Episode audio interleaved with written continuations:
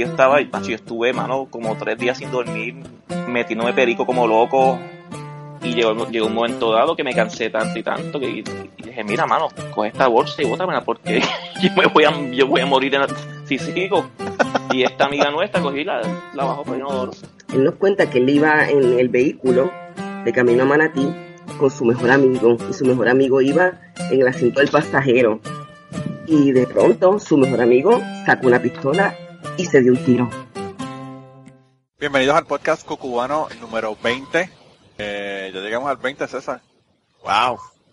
Contra toda, contra toda este expectativa. Expectativa, bendito, no digas eso, que yo tenía expectativas de que íbamos a llegar al 1000. La gente tendría expectativas de que iba a llegar al 5, pero eh, yo, tenía, yo tenía grandes expectativas para el podcast. Sí, sí. Pero mira, en el número 20, eh, finalmente, bueno, ya tenemos, ¿verdad? Tuvimos un, una, un audio de, del Goyo que nos envió, pero tenemos la primera persona que, que nos contactó, ¿verdad? Para que para participar en el podcast. Wow. Que, Está bueno. eh, estamos llegando, sin copiarnos del otro podcast, estamos llegando a masa crítica. Eh, Exacto. donde la gente, donde la gente eh, pues nos está contactando. Tenemos una, una persona para la semana que viene también, así que bueno, eh, ya, ya tenemos dos, dos contactados. Estamos como los extraterrestres, contactando gente. Sí. Somos contactados. Mira, ¿y cómo, cómo ha estado tu semana? Pues bien, este, nada, celebrando el holiday de, de que abrió Star Wars. Sí. Y fuiste a verla y tuviste Y el viernes, me imagino. sí, me cogí el viernes libre, este, eso es un motivo de celebración. Y, y nada, este, tratando de, de, de no chotearle a nadie lo que pasó.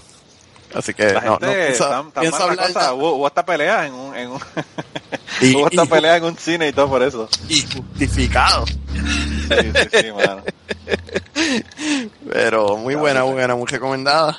Este, yo estoy, tengo una opinión, ¿cómo se dice? Este, viciada. Parcializada, parcializada. Sí. parcializada, pero muy buena. Y vayan y veanla antes de que Pero se la no, eres tú solamente, he escuchado a otras personas que también han dicho lo mismo. Eh, el, en el podcast de la baqueta de Puerto Rico, Ajá. el viernes, ellos, ellos suben los podcasts el viernes y el viernes decidieron ir a ver la película y después grabar y subirlo. Ajá. Y entonces, pues, debes de escucharla porque creo que te va a gustar, César. Yo Eh, quería hacer eso, pero no tengo, no he tenido partner. Ah, bueno, pues este, ellos te podían haber invitado y a veces estaba de plaza. No, traté de convencer a Oscar Majano Sí. y no, no quiso. Pues los primeros 10 minutos del podcast son warnings, ¿verdad? De, de que van a ser este spoilers. Pero pues el, el- después de, de- de todos los warnings de spoilers se pusieron a hablar en detalle de verdad de lo que de lo que estaba ocurriendo y de y del plot y todo lo demás, ¿verdad? Ah, tengo que escuchar. Y yo escuché, fíjate, yo eh, lo escucho siempre, ¿verdad? El podcast, pero ese escuché como, qué sé yo, media hora o algo así. Porque pues realmente lo que estaban hablando no lo entendía, porque no he visto la película. ¿Sabes lo que pasa? Que para que la película te dé duro tienes que ya estar familiarizado con, en particular con, con la serie original de los 70 y 80. Sí. Pues Y- yo te dije, yo vi la primera y la segunda, no vi eh, no vi este Return of the Jedi y entonces después vi la 1, 2 y 3. Ok, pero viste Empire Strikes Back. Sí, sí, Empire Strikes Back sí la vi. Esa es la mejor. Ah, sí. Sí, la, la mejor es Empire. Eh. Yo pensé que fíjate, ahora la gente iba a decir que era esta. No, no, Empire está en su propia liga. Es como que, spoiler alert, Darth Vader es el papá de Luke, tú sabes. si tienen un spoiler de Empire Strikes Back, bueno, la gente está bien atrás. hay, hay un, hay un cartoon bien viejo de, de Homero Simpson sí. Y sale que le está saliendo de Empire Strikes Back y diciendo a tu boca, no puedo creer que Darth Vader es el papá de Luke, y todo el mundo mirándolo como que... Ah, está brutal. Así que, pues... Pero, Mira, nada. pero pero pero bueno, qué bueno que te gustó porque pues hay mucha gente que fueron a ver la- el, el episodio 1 y salió todo el mundo casi llorando, pero por la decepción. Sí, sí, yo fui uno de esos. Pues yo, Es- es- Esta es la película que yo estaba esperando en el 99. Ah, bueno, pues por lo menos, por lo menos no te decepcionaron. Quizás hacía falta que Disney se metiera en el medio para que... Disney, Disney ha hecho un buen trabajo. Tú sabes, Disney, Disney, Disney es el dueño también ahora de Marvel. Sí. Y Sí. cada vez que salen esas películas es un hit, tú sabes. No, y no solamente eso, sino que ahora tienen el Infinity con Star Wars y con Marvel, o sea, que es, una, es un imperio Ah, lo que tienen los en esto yo te cabrones. envidia con Infinity. Muchacho, fíjate de eso, Leon está pegado con esa mierda, pero una cosa brutal. Ah, bueno, yo ah. creo que el del do- 2.0 tiene todos los fucking muñecos. Que está cabrón porque son 14.99 cada uno. Tiene una caja llena de muñecos de eso. Oh, wow. Ya tú sabes. Pero Bueno, esos son otros Vamos para 20 pesos. invitados. Sí, mira, eh, nuestro invitado esta semana, no quiero usar su nombre, pero no, es, su seudónimo es Croc, ¿verdad? No como los zapatos feos, sino como co- cocodrilo. mira, ¿Eso es Croc, como una referencia al villano de Batman? eso... no sé, eso hay que preguntarle a él, ¿cómo estás, Croc? Hola, buenas tardes, gracias por la invitación. Ustedes ya lo oyen hablando proper, así que saben que no es de Puerto Rico. Exacto. Si oyen a la gente hablando decente, saben que es de algún lugar de Centro Suramérica, porque la gente de Puerto Rico habla así, que medio, medio, medio arrastrado, medio extraño. Un poquito más al norte. Un poquito más al norte. El hombre, bueno, el hombre nos está contactando desde México, lindo y querido. Eh, a mí yo tengo muchos recuerdos buenos de México. Yo estuve en México en el año 2000 y, Sí, ya me imagino cuáles recuerdas. Y por poco no me dejan salir de tanta tequila que tenía en la maleta de regreso. Yo pensé que no te dejaban salir por el blowjob que te dieron. No, no, no, no, ese el blowjob, eso, ese fue el, ese blowjob. Este, también, también lo recuerdo con mucho cariño. también lo recuerdo con mucho cariño. No, no, no, pero fue que cuando yo venía de regreso, yo tenía un montón de, bolleta- de botellas de, de- de tequila, tenía mezcal y tenía tequila, ¿verdad? Eh, y, y el problema fue que yo no sé cuál era la limitación, pero había solamente se puede entrar una cierta cantidad de botellas de tequila. Oh, Y como el, tequila estaba tan barato en comparación, ¿verdad? Con los precios que nosotros teníamos en Puerto Rico en aquella época, pues nosotros lo que hicimos fue que, que yo compré un montón de tequila, pero entonces eh, no, me, no, me, no me querían dejar salir porque pues, tenía todo ese montón de botellas, tenía que dejarlas allí. Y yo le dije, no, no, no, no, no, usted tranquilo. Y como yo iba en un grupo, ¿verdad? Porque fue en una, en una convención que fui, eh, un concilio que hubo en México. ya. Pues lo que hice fue que le di una botella a cada uno de mis panas y le dije, si no me devuelven estas botellas después que pasemos de la aduana, los mato, cabrones. y les di las botellas a ellos y, y las pasaron ellos y entonces no hubo ningún problema. El problema fue tratar de recuperarlas luego, pero bueno, bajo amenazas pues la- las logré recuperar de nuevo. Aquí a eso le decimos chilear. Cuando vas a, al otro lado por Payuca o por mercancía, le decimos que, que vas a, a chilear, a traer tus chivas. Ah, bueno, pues en chiviar, en, en Pu- en Puerto Rico tiene un, chiviar tiene una, Una imagen. un- una no, como Sí. que un significado más parecido. Muy Ah, parecido. sí. Ok. Sí, sí. Como chivas de carga o algo así, imagino. Sí, y, y- no, y chiviar también es hacer, hacer trabajos pequeños o ese tipo de cosas. O sea que, que en ese sentido, pues quizás eso, eh, hacer chivos. Hacer chivos es uno ir y pintar casas o arreglar cosas. eh. Para mí, coger un chivo, que es el. ¿Cómo se dice? Cuando hay un cantito de pintura y uno. Sí, sí, un chivo. Eh, Tiene varias derivaciones. También chivarse es- le decimos a sonrojarse. Cuando alguien te hizo algo muy amable y te, te sonrojas, así como, ay, qué lindo tu- tus ojitos. Y, y te dice, ay, no, es que no me digas porque me chiveo. O sea, me, me sonrojo. Sí, me sí. abofo". Sí. Y también es una posición, dicen, de chivito a precipicio. Imagínense que es una chivita que quiere tomar agua de un pozo sin fondo. Bueno, así más o menos se ve. Ah, pues yo, fíjate, yo doy clases aquí en, en eh, o daba clases, ¿verdad? Ya no las estoy dando, pero daba clases en la biblioteca pública de español gratis eh, para las personas que quisieran coger clases de español. Y, y esa era la crítica número uno que ellos no, no sabían porque habían personas que habían ido en misiones o en viajes, ¿verdad? A diferentes sitios y le decían palabras y le decían, no, eso se dice así en tal sitio, pero en tal otro sitio no, y en Puerto Rico no se dice de esa manera o lo que Ah, fuera. sí, Y la gente se pone malo porque son tan diferentes la- la- las palabras, ¿verdad? La, Sí, sí. la jerga que se ponían malos de los nervios. Demasiado, demasiado. Mira, y tú, tú eres de un pueblo donde Jesucristo tiene la llave de la ciudad, ¿no? Oh, sí. No vamos a hablar de ateísmo, no vamos a hablar de ateísmo. Eso Pero- yo no lo sabía. que Jesucristo, Jesucristo. Cuént- Cuéntanos, cuéntanos esa historia, Croc, porque pues, ya nosotros la contamos en Aterrizar, pero cuéntala por acá. Bueno, yo la publiqué después otra vez, pero ya todo el mundo se la sabía. Pero lo que pasa es que yo trabajo de noche y para cuando yo encuentro la noticia y la publico, pues ya todo el mundo la Ya es conocía. vieja, ya es vieja la noticia. Bueno, Tú te has dañado, tú te has dañado con la, con la inmediatez. Sí, ya, ya, ya desistí de, de traer novedades. Ah, les platico a, a César también.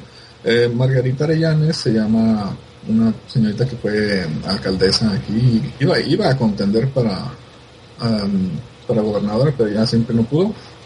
Y en su, durante su periodo, en un acto aparentemente, pues no dentro de sus funciones, más bien era algo aparte, pero sí durante su periodo gubernamental, ella incluso sale el video donde dice, te entrego las llaves de, Monte- de Nuevo León para que el de Monterrey, a Jesús, para que acabara con la inseguridad. y- Oye, ¿qué onda? Ella eh, viene del, del PAN PAN, Partido Acción Nacional, que para acabar pronto son los mm, republicanos en México. Haz de cuenta. Bueno, eh, uno se lo imagina, ¿verdad? Por haberle dado las llaves de Ujú. Jesucristo a la... de darle, de darle la- las llaves de Jesucristo al pueblo, ¿verdad? Pero hubo, mu- hubo muchos memes en ese lo que yo quería, lo que yo quería preguntarte es, eh. ¿fue Jesucristo a buscar las llaves o se las dieron a otra persona representándolo o Eh, probablemente pensó lo que dijeron en los memes después de que, bueno, yo para qué quiero las llaves de tu ciudad si los table dance cierran a las 2 de la mañana. Mira, eh, yo no sé, ¿verdad? Pero la chica será bruta, será una mala administradora, pero la tipa está buenísima. Es lo que te digo, o sea, no, no, no está. Está como para lo del chivito que decíamos hace rato. Pues yo quería preguntarte de eso porque siempre es bueno uno preguntarle a la persona que, ¿verdad? Que está en el lugar donde están ocurriendo los hechos. Así es. Bueno, es que sí, sí es un pueblo, pero no es tan pequeño. De cuenta que es eh, oficialmente la tercera ciudad más grande de, México, la más industrializada y probablemente una de las de las más, eh, se puede decir, productivas o, o ricas. Estamos al noreste, es Monterrey. Y por, hablando de cervezas y despapay y todo esto, aquí está la cervecería Cuauhtémoc, que, que una de las más famosas que, que cervezas que exportan es la Tecate. Probablemente ustedes la conozcan allá en algún lado. Sí. Aquí lo que más se toma es Tecate Light, todos los días, a todas horas. Pues yo cuando estuve en México eh, me compré unas yardas de cerveza, pero yo no sé, eh, yo no sé qué cerveza era la que nos estaban dando. Lo que sé es que si nos emborrachaba igual que cualquier otra cerveza. Oh, sí. ¿Tú has visto las yardas de cerveza, César? ¿Las qué? Yardas de cerveza.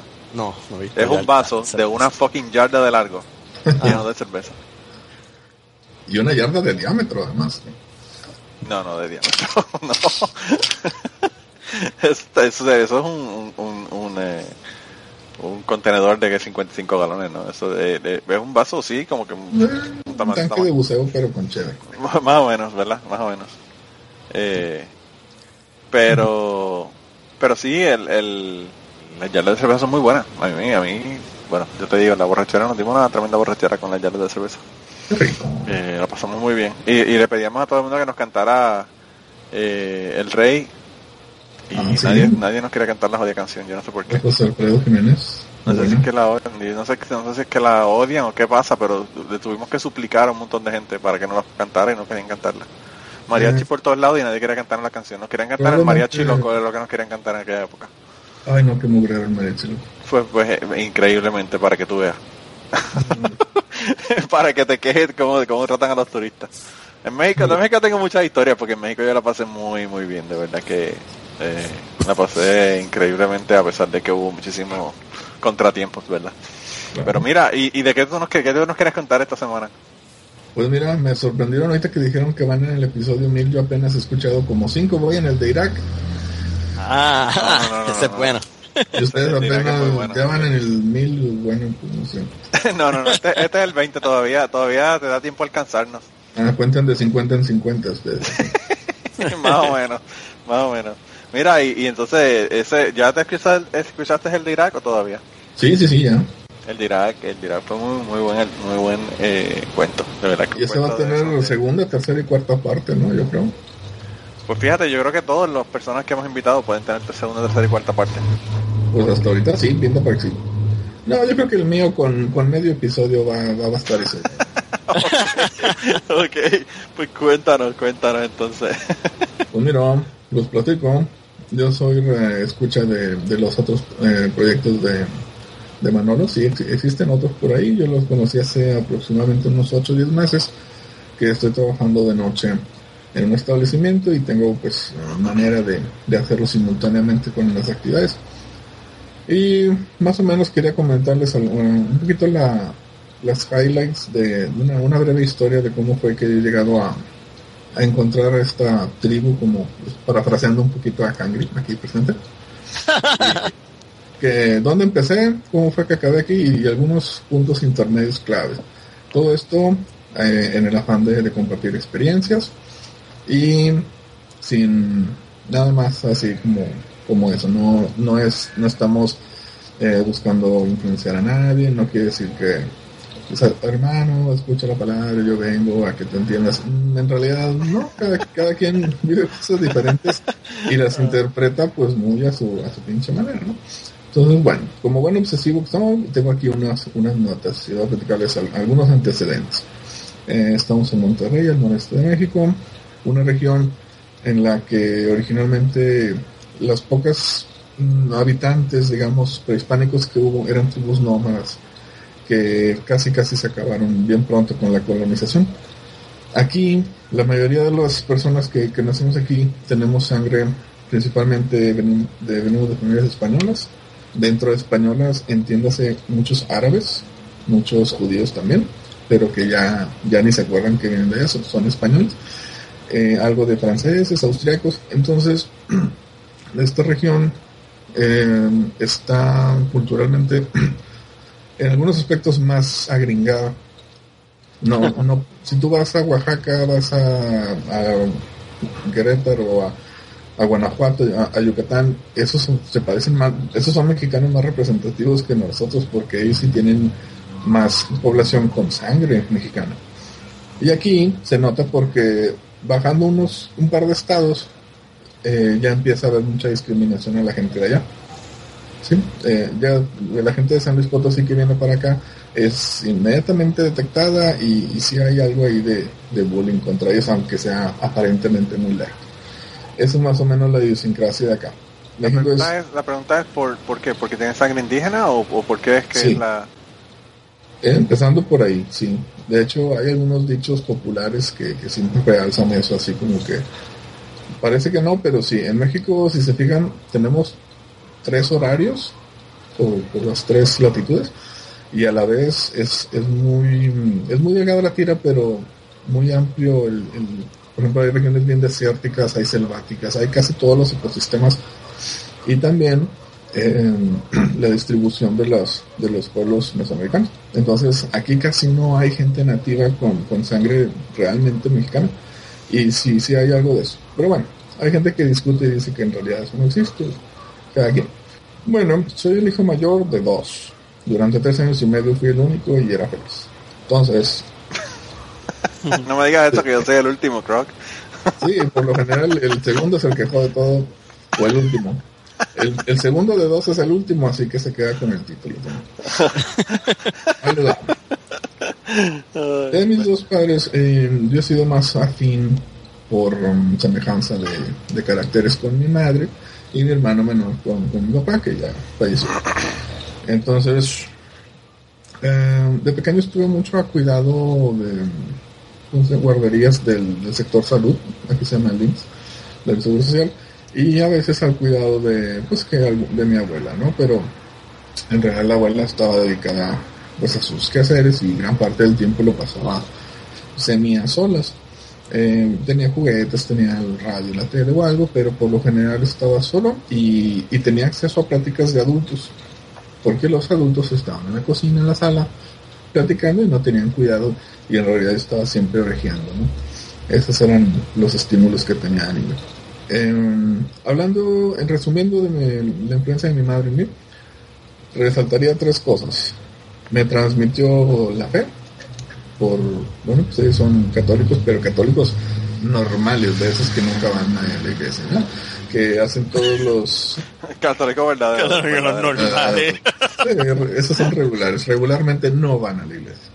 Eh, tienen los sacramentos y todo, pero no, hasta ahí nada más. En segundo lugar, la rectitud. A ellos les enseñaron a ser muy derechos y muy trabajadores, bla, bla. Y en tercer lugar, yo diría la ingenuidad, que hasta cierto punto viene de la mano de la fe o, o indirectamente de la moralidad de ellos. Eran como que bien intencionados. La familia de mi mamá vienen, ellos sí, de un lugar un poco más pequeño. Y sus padres también eran de, poblaciones más pequeñas, casi casi rurales. Y más sencillos, y más todo. Además, ellos crecieron en una época en la que platican que, por ejemplo, ellos dormían en las noches, la gente con las puertas abiertas, las ventanas abiertas, algunos hasta dormían casi casi en la banqueta afuera, porque normalmente no había el peligro o el miedo de que Ay, nos van a robar, nos van a matar. Eso cuando ella era niña, ¿no? Pero muchas cosas cambiaron en su generación y cosas eh, de, que recibieron ellos de educación en, nuestra época ya, ya no son tan vigentes. Y bueno, hice algunas highlights. Eh, el primer evento, que ya repasando a posteriori mi infancia y todo, yo estuve en psicoanálisis un par de años y encontré que un punto que, que condicionó algunos eventos es cuando mis padres pierden lo que en ese entonces era un negocio familiar. Ellos tenían un negocio, ahorita no recuerdo de qué es. En realidad yo estaba muy pequeño y me lo han platicado después. Y me gustaría aclarar más o menos cómo estuvo, porque al final voy a, amarrar todos estos cabos sueltos. Resulta que hay una transacción en la que ellos es una venta muy grande o algo así y, y tienen que recibir un pago de una persona que ellos señalan como su socio, conocido, entre comillas, amigo de confianza. Y por alguna razón lo hacen, como decían antes, a la palabra, ¿no? A la buena. Se confían y por alguna razón el tipo, como decimos acá, se los chingó. O sea, no, No, les pagó. la, la razón es porque el tipo era un hijo de puta. Sí, eh, esa es la primera. esa, esa es la razón. Deja que te escuche, eh, todavía no has llegado, ¿verdad? Porque me dijiste que estás en el, en el número 5. Pero deja que te escuches el de eh, el episodio que tenemos nosotros con, con un amigo mío que se llama Francisco Milian. Para que escuches de vicisitudes de, de, de negocios que él nos contó cosas que le han ocurrido. Sí, ya, ya quiero para sentirme un poquito menos mal. ¿no? Siempre es bueno compararse con el. No, este hombre de verdad que fue una detrás de la otra, una detrás de la otra y el pobre quedó bastante jodido. Es el, número 11, episodio número 11 para las personas que no Además, escuchan. para esto yo tenía tres años, prácticamente ni lo, lo. Lo que sí estoy, eh, para mí es una luz roja de decir, bueno, los negocios no se hacen así. Debe ser por escrito, debe haber garantías, debe haber comprobantes. de- o sea, uno no tiene por qué exponerse de esa manera, ¿verdad? Es, Claro. es un- aquí hay uno de los muchos refranes mexicanos dice, la ocasión hace al ladrón. O sea, a lo mejor hay gente que no te iba a chingar porque no podía, pero como ve que lo pones tan fácil, es más, aumenta la probabilidad de que lo haga. Dice, bueno, además no tienen manera de después de recuperarse o de mandar nada, porque pues está todo así sin papeles, sin comprobantes, pues me los chingo y, y no va a pasar nada, ¿no? Y dicho y hecho, pasó. Para mí esto es un highlight porque muchas cosas después no fueron las mismas, chéquense. Se perdió el negocio, se perdieron los carros, se perdió una casa en una colonia, decimos aquí, allá no sé si dicen barrios o como dicen, eh, más o menos buena, que ahorita pues ya valdría una lana, ¿no? Entonces de ahí pues se dieron una empinada económica de, que tomó bastantes años para más o menos reponerse. Y esto se lo pudieron haber evitado, pero bueno, así se pusieron las cosas. Eh, otra cosa, yo de niño, quizás de naturaleza, quizás de influencia, un poco de todo, eh, tenía tendencia, según yo, muy noble, no daba problemas, era muy entendido. em, quizás eh, demasiado, ¿no? Yo recuerdo que a veces mi mamá tenía, era- venía de un estilo más, un poquito más autoritario, un poquito más rudo, a veces sin necesidad, pero siempre tuve en mi cabeza esa cosa de, eh, yo sabía que, que no todo lo que en el momento pensaba era necesariamente como en realidad eran las cosas, porque después escuchaba uno otras versiones de otras personas y dices, ah, mira, esto a mí no me lo habían contado y esto explica por qué pasó lo que pasó.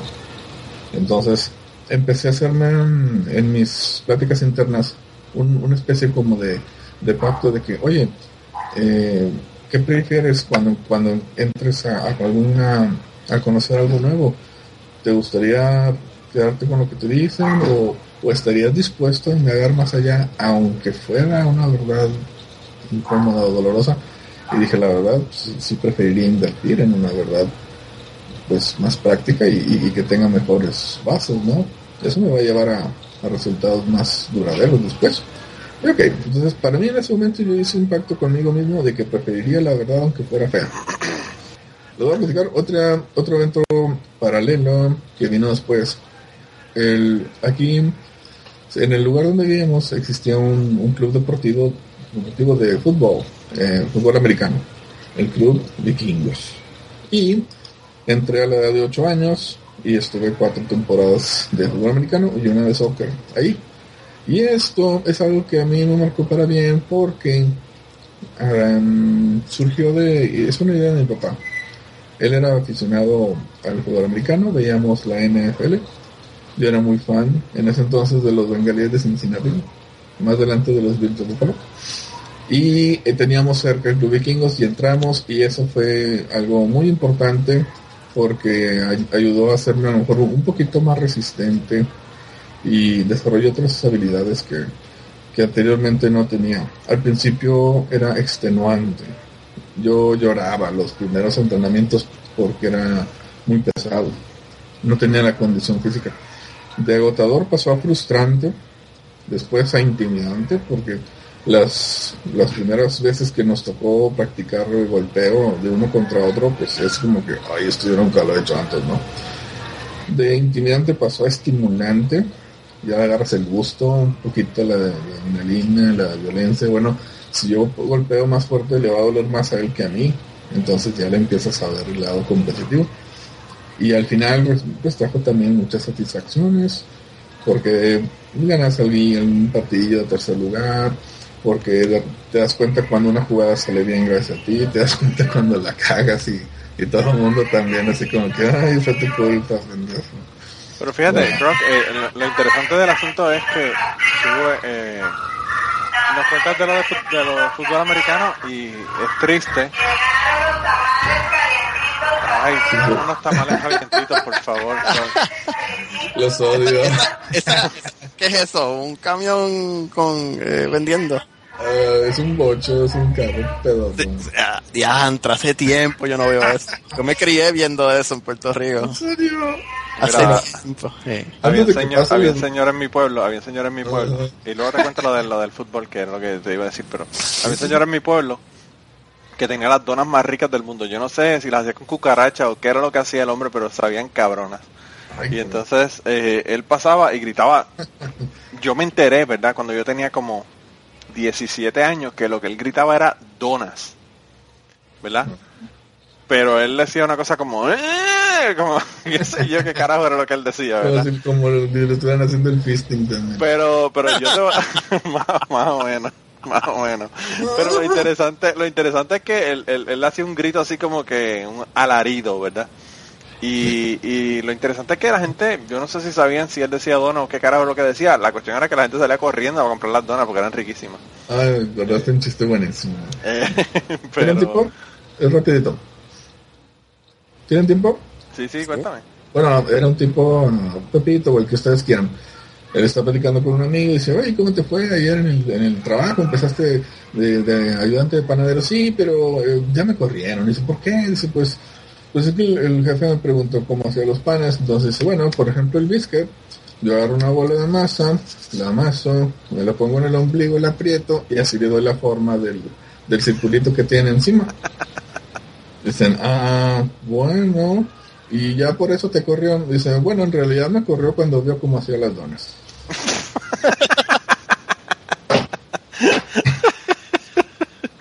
Yo espero que el señor que vendía donas por cerca de mi casa no las hacía de esa manera. Ah, Era lampiño, por eso no se daban cuenta ustedes. Probablemente, probablemente. Mira, no, lo que te iba a decir de lo de fútbol americano es que está cabrón que eh, en Puerto Rico, que nosotros somos una colonia, ¿verdad? Gringa, no se juega fútbol americano y en México se juega fútbol americano, es increíble. Ay, pues a lo mejor más adelantito les agarra el gusto. No, yo lo que espero es que nos hagamos independientes, pero bueno, eso es otro punto. Esa es otra posibilidad. que nos dejen jugar el fútbol del fútbol, no del fútbol americano.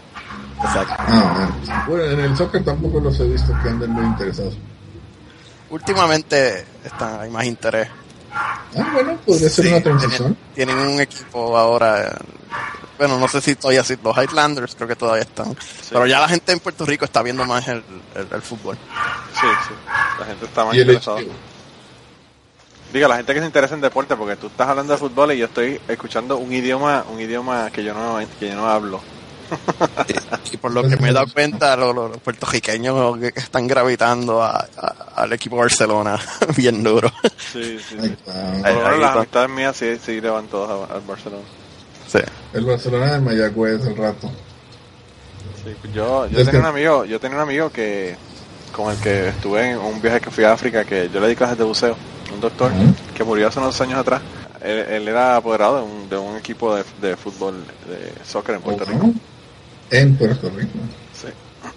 él era, él era de Sevilla, entonces me imagino que lo que pasó fue que se quiso traer un pedacito de España para para para acá, ¿verdad? Para Puerto Rico. Él vivió en Puerto Rico como 30 años. De ese hombre tengo unas historias buenísimas también, pero bueno, continúa con tu historia, pues si no, no te dejamos hablar. Sí, según las estadísticas, teóricamente los um, um, ciudadanos africanos podrían hacer más donas por hora que el resto de la población, pero eso no ha probado.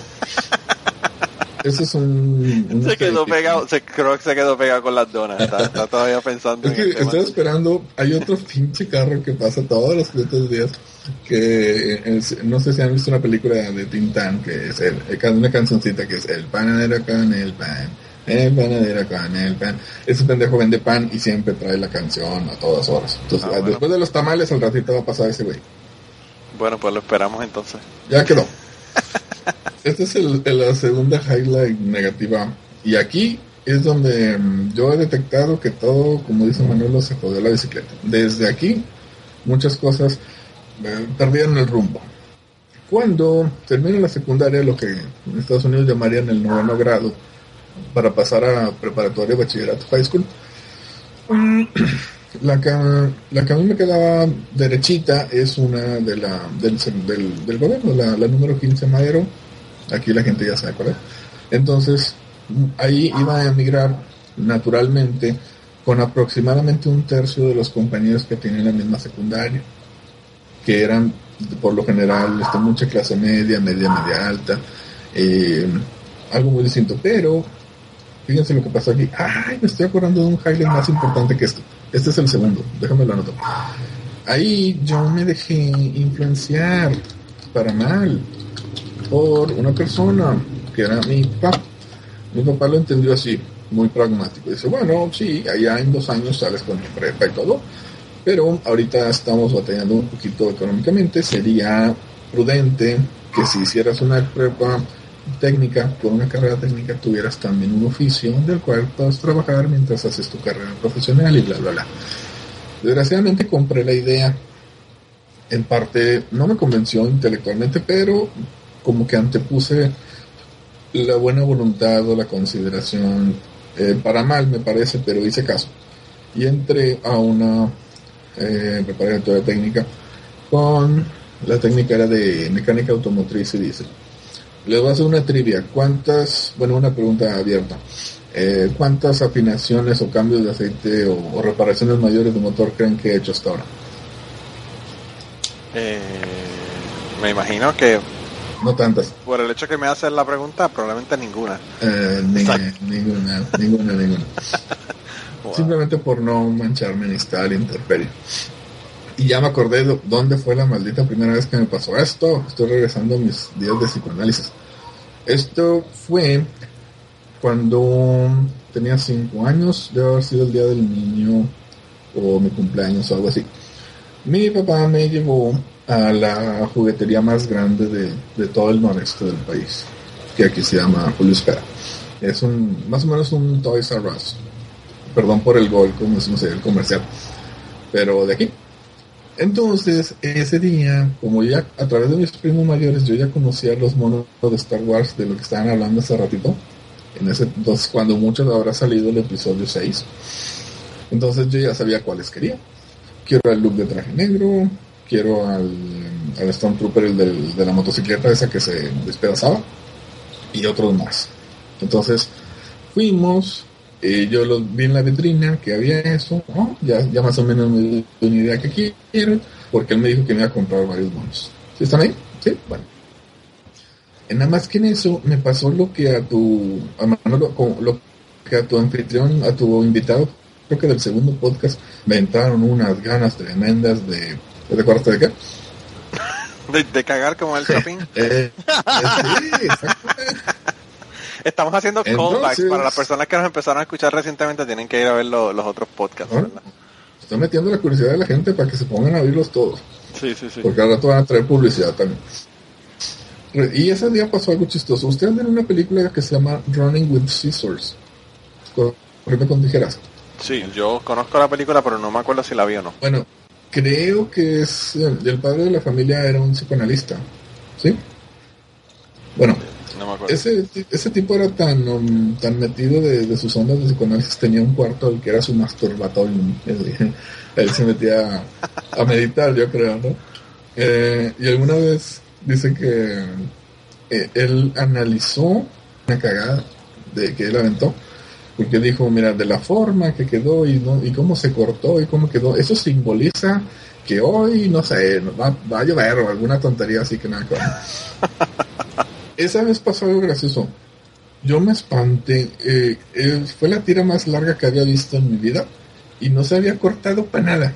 No significará nada, pero fue muy extraño y, y no se me olvida. Hasta yo pensé que había sido otra persona, ¿no? O sea, eh, yo fui medium y, y cagué por otra persona, no sé qué pasó aquí, pero fue una señal y una señal de, de la tragedia que estaba por venir. Ahí le da. Para cuando yo vuelvo de la cagada, lo que veo es que está mi papá al lado de la vitrina de los monos y en un carrito tenía alrededor de 5 o 6 monos de los super amigos. Si sabemos que no. Ah. Eh, Batman, Superman, sí, sí, Maravilla, Flash y Robin, creo que eran los que tenía, no sé si otro más. Y con esa sonrisita de satisfacción, ah, mira, este, y yo así con cara de, ¿y eso es qué? y dice, ah, pues son los super amigos. Digo, sí, sí, sí, los conozco. Y yo por dentro pensando, esos son de lo más ñoño, yo quiero Star Wars. Pero, de por alguna razón, en mi cabeza, yo pensé, me parece que erróneamente, pensé, y por este señor tiene una gran ilusión de que yo, él ya lleva sus monos para mí y aunque me, aunque me dé la opción, yo lo voy a desilusionar si me llevo los de Star Wars. Y de alguna manera fui, fui muy pesimista, me cargué mucho de eso y lo vi mal porque lo pensé en términos de es, es su dinero, él los va a pagar, pues él tiene derecho a regalarme lo que él quiera, ¿no? Y sí, los, sí me gustaban y los iba a disfrutar, pero ni remotamente tanto, porque para mí era un poquito como más de bebés, más hacia atrás. Yo jugaba con, con primos mayores y siempre con temas de mayores y otra cosa. Para mí era como que un retroceso y después lo adapté, pero durante muchos años me quedó esa cosa de que eh, no debí de, utilizar ese criterio para, decir. Y eso fue exactamente lo que pasó cuando la preparatoria técnica, me explico. Yo ya tenía mi lógica, esto voy a encontrar otro. Y cuando cambié de prepa, me encontré con que ahí, no conocía a nadie. Y aunque suene un poquito feo que lo digan, eh, la mayoría de los compañeros venían de estratos socioeconómicos bastante más bajos y no, no por el, el ay, que no, que no me hablen, sino por, por ejemplo, eh, muchos contactos para futuros quizás negocios o compañeros de estudios.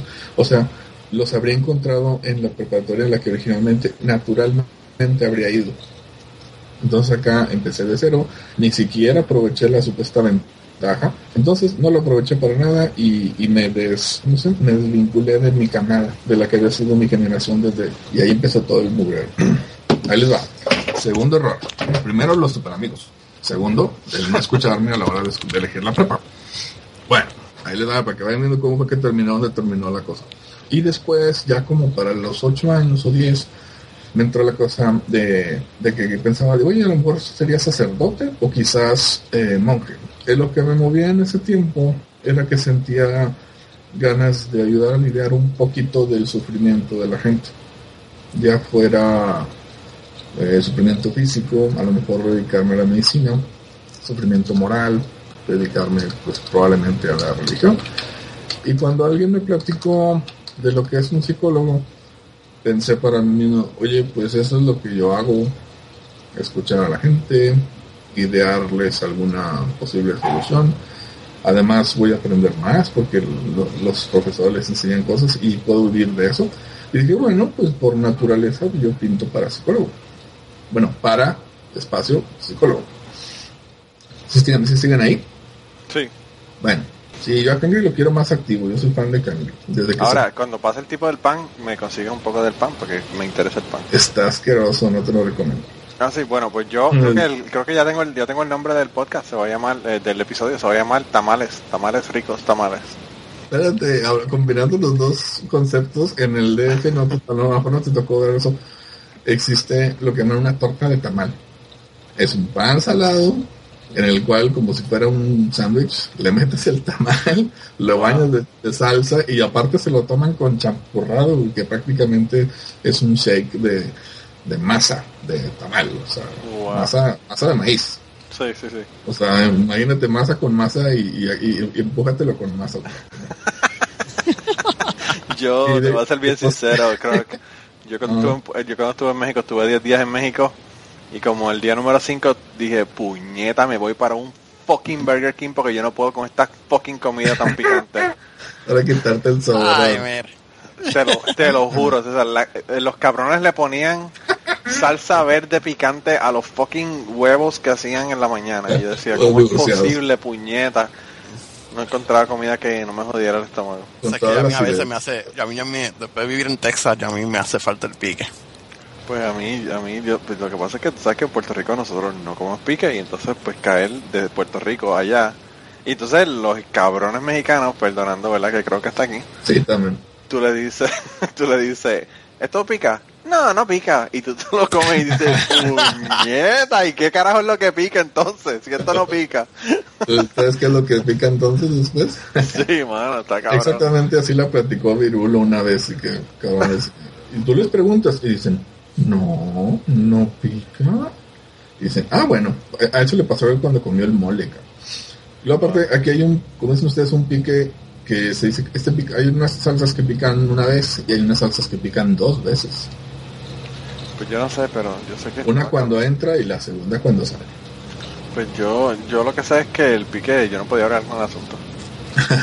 no podía ni saborear la comida de tanto pique que tenía.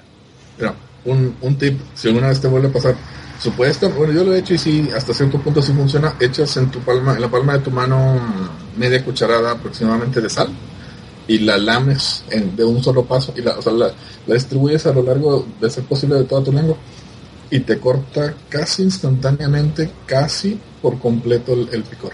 No sé si porque saturas todas las papilas de sal, pero funciona. Te da un choque de albumi. Eh, sí, después quítate el shock de, de salación también. Ah. Bueno, pues continúa. Ahí le va. Eh, desistí de la idea de la religiosidad cuando me entró la pubertad. ¿Por qué? Porque dije, ah, no, celibato yo después de sentir esto, no. No, como que no funciona, ¿verdad? No cuadra. No, ya después pensé, bueno, podría haber estado en alguna secta eh, de las que sí permiten casarse, o, o como ahora lo vemos, ¿no? Podría a lo mejor sido católico y tenido mis viejas por otro lado. No, no, no. Hay maneras, ¿no? Siempre, Lo- ¿verdad? los- Eso, eso, eso para algunos no es una, no es una obstrucción. Sí. Ellos lo, lo hacen como quieran. Bueno, Sí. la voz interna. Hubo un punto ya en la pubertad en el que mi supuesta fe o devoción que tomó un poquito un giro más personal. Ahorita me estoy acordando de otra cosa. Eh, mi mamá eh, alguna vez tomó, no sé si ustedes conocen o han oído hablar de un padre franciscano que se llama Ignacio Larrañaga. ¿No? Chileno. No. No, ese Bueno. no, yo no sé. El señor ya está viejito. Eh, él diseñó unos talleres de oración y vida, así se llaman, y los distribuyó por fuerita y ya más adelante también con una poquita de, de ayuda de la, de la Iglesia Católica, pero no directamente de la Católica. O sea, como permitían usar las instalaciones y todo, pero él es un franciscano, me parece. Y yo tomé el de jóvenes. Y en ese momento me acerqué un poquito ya más directamente. Ahora sí, ya no parecía un católico regular, ahora sí leía la Biblia, ahora sí hacemos retiros, meditaciones, así empezamos muchos, ya le dije a Manolo, yo anduve muchas cosas muy locas también, pero así se empieza antes de las sectas y todo lo demás. Entonces, ahí eh, fue como que un poquito un giro más concienzudo, así de que, oye, yo quiero acercarme de a o sea, ya, ya quiero salir de, de, católico a lo que le sigue, como quien dice. Y de ahí se quedó. Lo siguiente que encontré es que cuando llegué al cuarto semestre en la preparatoria esta técnica, me por alguna razón no pasaba matemáticas 2. Estábamos viendo el tema ese de las las pendientes y la, la sacar la gráfica y la, la fórmula general para sí se acuerdan, ¿no? Bueno, toda esa cosa. Aquí este chavo es ingeniero seguramente en informática, Pengri, ingeniero en informática. informática, sí. Ah, Y no, bueno, me pues, y no me acuerdo y no me acuerdo de nada de eso. Bueno, yo Pues cálculo y precálculo y todo tampoco, como no lo uso, casi no, no es que ahora que repasarlo todo de nuevo. algunos chavos te dicen, ¿y para qué quiero aprender inglés si Google me, tra- me, me traduce? ¿Y para qué quiero aprender derivadas si la, com- si la calculadora me las hace? Ya, pues hasta cierto punto es cierto, pero hasta cierto punto tienes que saber. Bueno, de repente se me chispeó la idea. Entonces empecé a estudiar la Biblia, bueno, a leer la Biblia también por mi cuenta, y en esa época es cuando, ah, sí, quedé suspendido porque reprobé matemáticas 2 en, cuarta oportunidad. En ese tiempo pasé un semestre sin estudiar, entonces es, trabajé un, un tiempo por ahí en un lugar, y en ese inter conocí un poquito de otras cosas, es cuando empecé a escuchar de un poquito de ocultismo, un poquito de drogas, un poquito de, ot- de otras filosofías y religiones. Es esa época de la preparatoria en la que empezamos como que a abrirnos a otras cosas, ¿no? Y para mí derivó en, tomar otras lecturas, conocí algunas personas indirectamente que nos llevan a la próxima aventurita, en la cual titulamos Autopsias. Este era un conocido de un amigo que vivía enfrente de mi casa. Para eso yo tendría ya como unos 17 años aproximadamente. Este chavo estudió criminología, aunque para entonces no se había titulado. Y entre una de sus pláticas múltiples, eh, una vez nos dijo, oiga, ¿no quieren un día ir a, a co- a acompañarme a hacer autopsias? Y nosotros lo vimos así como... Promete. Esa historia me Exacto. gusta, esa historia me gusta. Te está prometiendo, sí. En otro contexto, esta es, esta es la cápsula anti-aburrimiento, ¿no? Es como para despabilarlo. Eh, lo mismo, cualquier persona normal ahorita a nuestra edad habría dicho, ¿para qué quiero hacer eso? Pero a los 17 años y ya con unas cervezas encima dices, pues claro, vamos, ¿no? Bueno, aquí se llama el CEMEFO, el Servicio Médico Forense, planeamos una noche ir este, con él. Entonces él lo plantea así, vamos a decir que somos, bueno, que ustedes son estudiantes, porque él era un poco mayor, de, de primeros, primero, segundo semestre de, de, ¿qué se llama? Criminología, y que van a, a, calarse a ver si, si, tienen pues, las tripas, ¿no? Para hacer eso, y, si no les interesa, pues para salirse a, buscar otra cosa, ¿no? Y bueno, eso fue en el municipio de Guadalupe, es cerquita.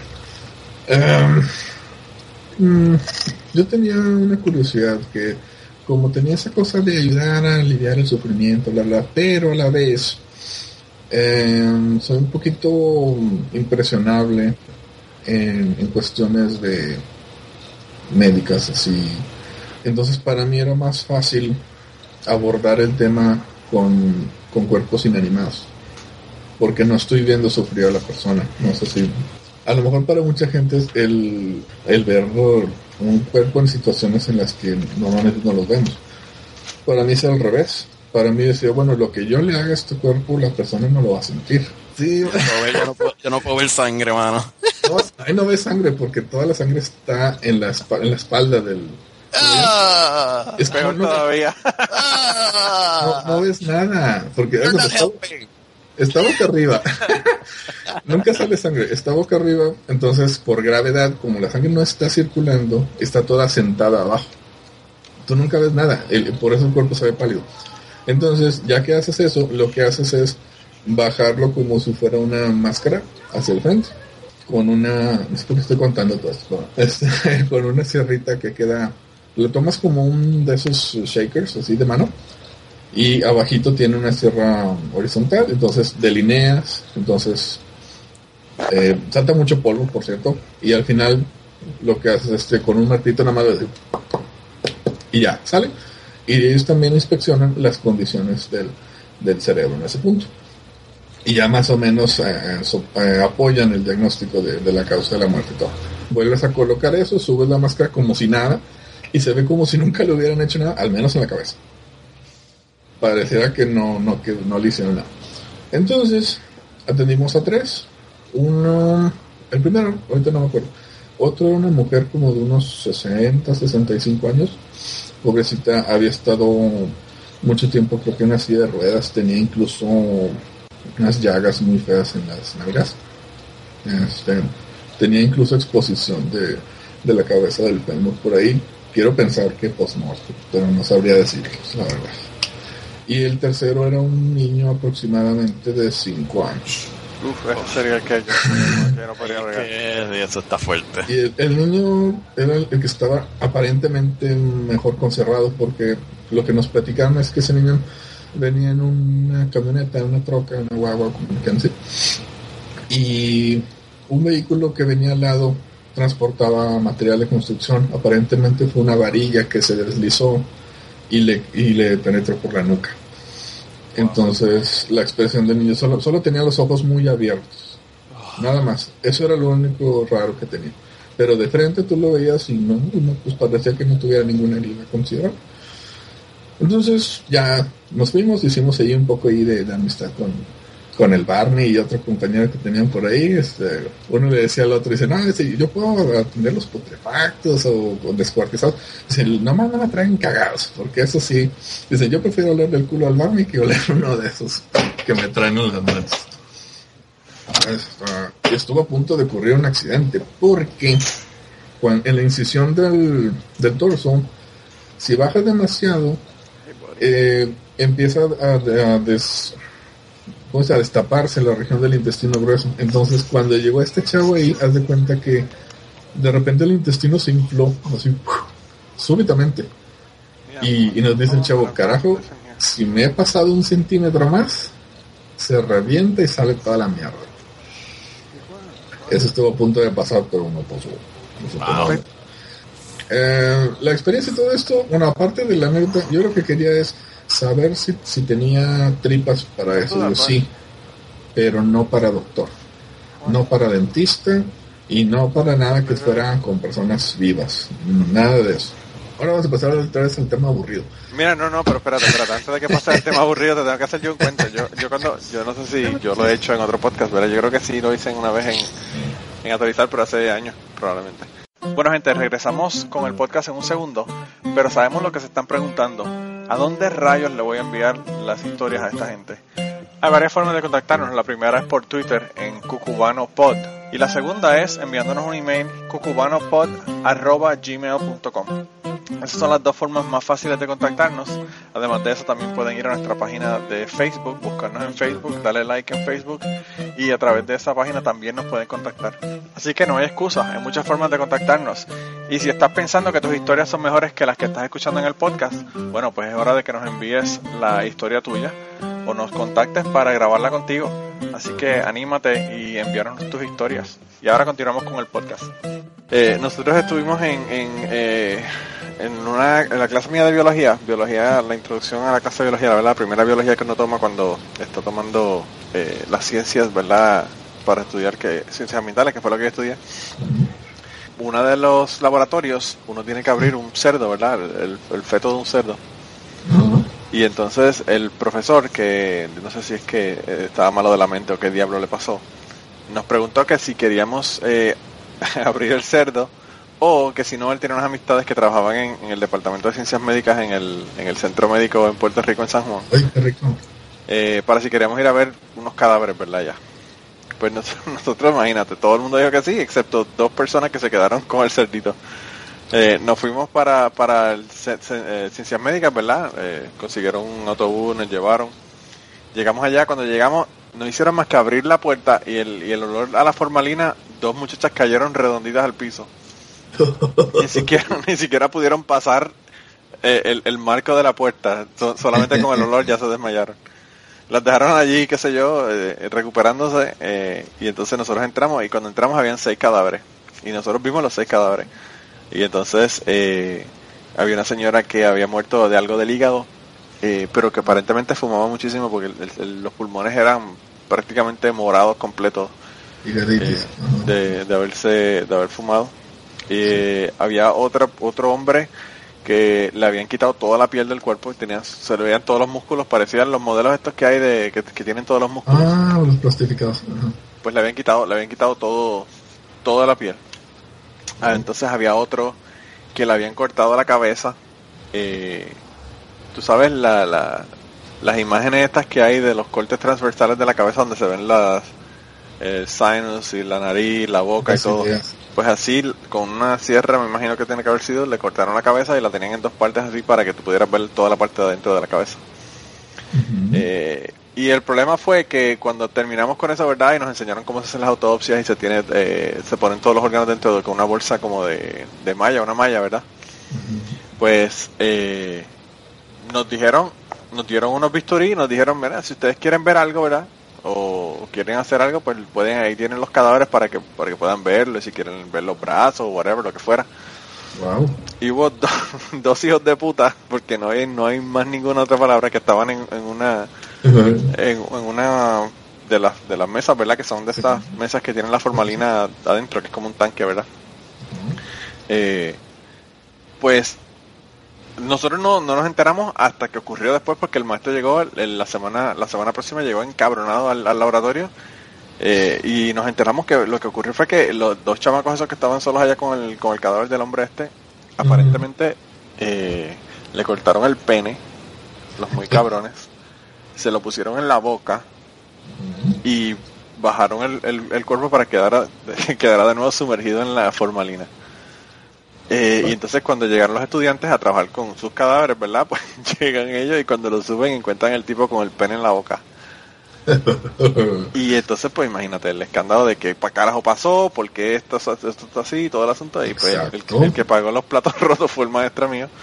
Y, y yo creo que fue la última vez que él invitó a, a estudiantes de primer año a que Ah, fueran de a que se van a perder los demás. Sí, por culpa de dos hijos de puta que, que no tenían nada más que hacer y que pensaban que eso era algo gracioso. Ay, habiendo tantas cosas más creativas que a nosotros nos contaron que hacían con los cadáveres y eso es lo primero que se le ocurrió a un chamaco de 10 años. Vas a cortar el pérez y lo ponemos en la boca. Sí, pues eso, eso Oh. fue lo que se le ocurrió a los, a los, a los morones que estudiaban, que estudiaban en mi clase. Y por cierto, el, el- él, él no sabe, ¿verdad?, exactamente quién habían sido, pero no, nos leyó la cartilla. No, así le... Bueno, ni modo, él arriesgó el pellejo y pues... No, él fue el que se jodió, claro. El siguiente capítulo se llama. Mi papá, resulta que me quedo suspendido en la prepa y, y revalido las materias para terminarla en una institución privada, donde ya no hay carrera técnica, y en un año la termino. Entonces pasé de gobierno a, a preparatoria privada. Entonces, vuelvo a seguir el consejo que me dice, oye, ¿por qué no estudias administración de empresas? porque yo, yo ya sabía que quería ser psicólogo porque nací para ser psicólogo. De hecho, soy psicólogo, no sé si parezca o, o lo sé, pero en el 2004 egresé, estoy titulado todo. Y tengo ahí... nos están haciendo una- un psicoanálisis cada vez que nos escuchan. le- al rato les mando por el recibo de PayPal. Ok. En- Entonces, eh, eh, sorry, dormí dos horas, por eso se me va un poco el- las ideas. Trabajo de noche. Ah, entonces, ok, me lavó el coco con esa cosa de que mira, pues es que de psicólogo te vas a morir de hambre y, y como administrador de empresas, pues siempre va a haber donde puedas trabajar y bla, bla, eh. A Me menos que la economía está igual de jodida que la de Puerto Rico y entonces te cagaste en tu madre. Aquí mismo, compadre, eh, cuando va a recorte de personal, el primero que sale es el... Antes eran psicólogos laborales, pero ahora, antes lo que, lo que antes es un psicólogo laboral, ahora lo hace cualquier chichinque, cualquier ayudante o el contador, que es el que selecciona el personal, para ahorrarse nómina. Entonces, como quiera, son los- a los segundos que votan después de los psicólogos laborales. Bueno, entonces me dejé embaucar. Y cuando iba en segundo, pasó lo que pasó. Ni se imaginan qué pasó. Pues que me voy enfermando. Había sido un niño muy sano, un joven que pues prácticamente sin vicios, había fumado muy poquito, solamente unos cuantos meses, fumaba como cinco cigarros a la semana, o casi nada. Pero empecé a desarrollar unos síntomas que al paso de casi un año ya se agravaron y ya me hicieron diagnóstico y resultaba que tuve eh, tuberculosis pulmonar. Manolo sí sabe que muy claramente las condiciones. Y sí, todo se combinó. Resulta que andaba, pues era época en la que andaba muy, mucho eh, en, reuniones, todo me desvelado, fumaba, pues eso también me explica el neumólogo que hace que inhales más porquería del ambiente, ¿no? Que si respiras normalmente. Entonces traía las defensas bajas, todo se combina. En ese entonces este, el cuarto en el que estaba era un poco más oscuro y más húmedo, entonces todo, todo favoreció a la bacteria. Por fortuna, en ese tiempo mi mamá tenía un buen ingreso y pudo costear el tratamiento que aparte de la visita mensual al especialista pues era un, antibiótico bastante fuerte todos los días durante un año tomaba 12 pastillas diarias hasta la fecha no, he encontrado qué sustancia es pero bueno eh, un año antes o un año después a lo mejor no habría sido tan fácil costearlo pero sí en ese momento sí se pudo entonces fue muy oportuno porque debido a la enfermedad tuve que suspender los estudios de administración. En segundo semestre me enfermo y se va la chingada todo porque iba a estar un año prácticamente de, tratamiento este, sin poder casi casi salir de la casa. Entonces, eh, pasa algo. Cuando salgo de la escuela, el próximo semestre iba a entrar un sistema, una renovación al sistema de la carrera que yo estaba llevando.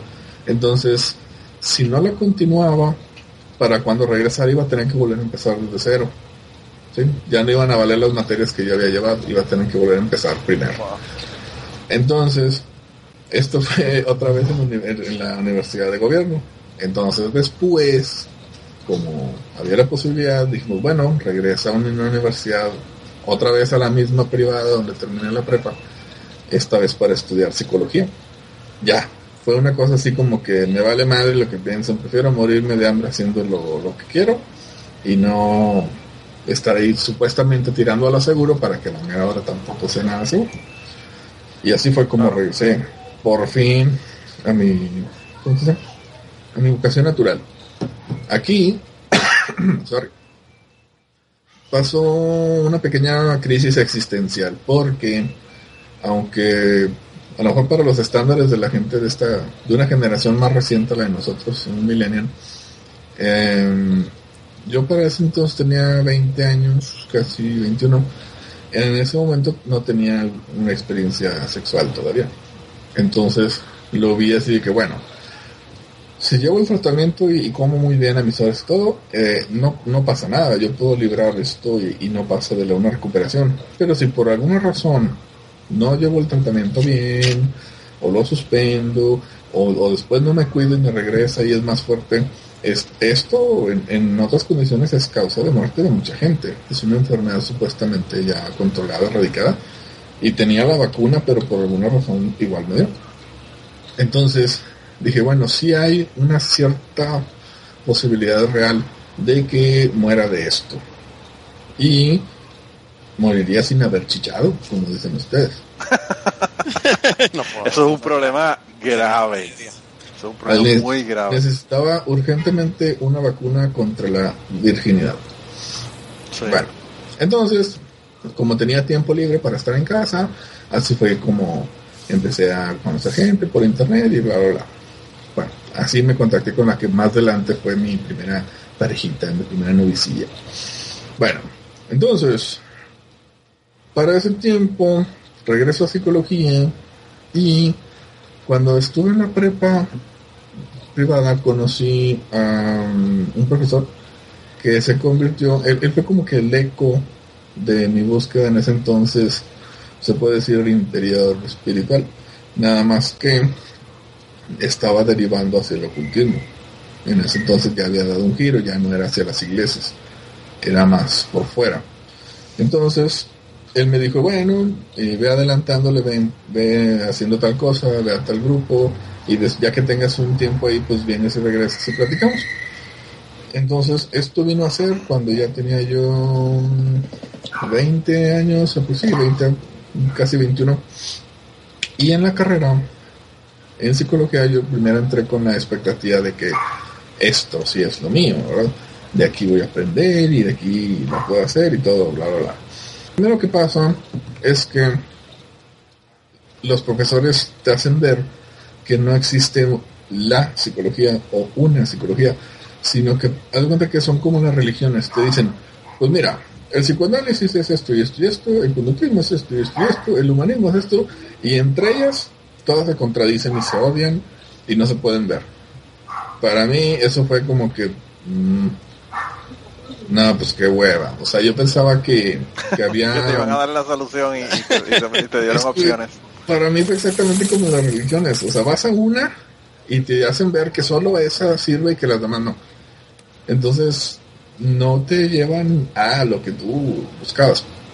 Entonces, a las tres semanas me salí decepcionado, así como que chinga. Entonces, si esto era lo que yo estaba pensando que era lo mío y resulta que en realidad pues, no tiene pies ni cabeza, ¿no? Bueno, en ese entonces, este profesor que se convirtió, se puede decir, en mi am, tutor espiritual, o no sé cómo se le puede decir, mi asesor y muchas cosas, esto, me dio una Maestro, terapiada. maestro. Sí, mi instructor, maestro. Entonces me dio una terapiada, me hizo ver ahí con, mire, esto, la verdad, eso sí es así, tú toma lo, mejor, vas a encontrar la- la- la- el área que te sea más afín y velo como parte de una inversión. En tu formación la tienes que ver y después tomas solamente la, la- el rumbo que tú, que tú quieras, ¿verdad? Entonces al siguiente tetramestre ya, ya regresé y ahora sí la, la terminé, pero con esa, con esa perspectiva. Eso fue lo que cambió. Ahí él intervino para bien. Me explico. Él, era mi otra figura paterna y, estaba logrando hacer ese clic que yo no había podido tener con mi papá de, llegar entre los dos a, lo que era mejor. Ahí sí lo encontré. De mis años en, ocultismo, que fueron bastantes, no, no podría decir que llegué a, a una plena comprobación de las grandes verdades que se dice que existen, ¿no? Lo que sí podría decir que rescato hasta la fecha, eh, cambió mucho mi manera de soñar. Eh, sí incursioné un poquito en, cosas de sueño lúcido que hasta la fecha pues son relativamente cotidianas. Y con este personaje, eh, una compañera de estudios que conocí precisamente en la carrera de psicología, la primera vez que entré, y ella también no continuó más que en segundo, al rato éramos los tres los que estudiábamos. Entonces, eh, ella y yo nos dábamos cuenta de que este tipo aparentemente tenía, ¿cómo se puede decir? Música de suspenso, desarrollos em, sobrehumanos, hipersensoriales, o como se pueda decir. Alguien ponga cara de asombro. Tan, tan, tan. Somos unos, somos unos escépticos de mierda, es lo que pasa. creo Ay, pues. ¿por qué crees que di con ustedes? Pues, pues, pues, claro. Estamos esperando que llegue, estamos esperando que llegues al, al dark side tú también Ya, en la historia. Estamos ahí. Esto, sí, esto todavía es en el 2001 aproximadamente lo que estoy diciendo. Entonces, haz de cuenta que esta persona, por ejemplo, eh, nos hablaba por teléfono y dice, deje lo que está, deje de hacer tal cosa, pero insinuando indirectamente lo que en realidad estábamos haciendo. Dice, porque voy para allá. A la hora en la que lo esperábamos. Muchas veces primero llamaba. Pero era, era por decir, si yo estaba, eh, no sé, pintando una pared, él no tenía por qué saber eso. Y a lo mejor decía algo así como, este, de, no se vaya a manchar, este, ya voy para allá. O sea, algo que indirectamente nos hacía ver que sabía lo que estábamos haciendo. Cositas así. O por ejemplo, nos, de cosas que iban a pasar y no pasaban.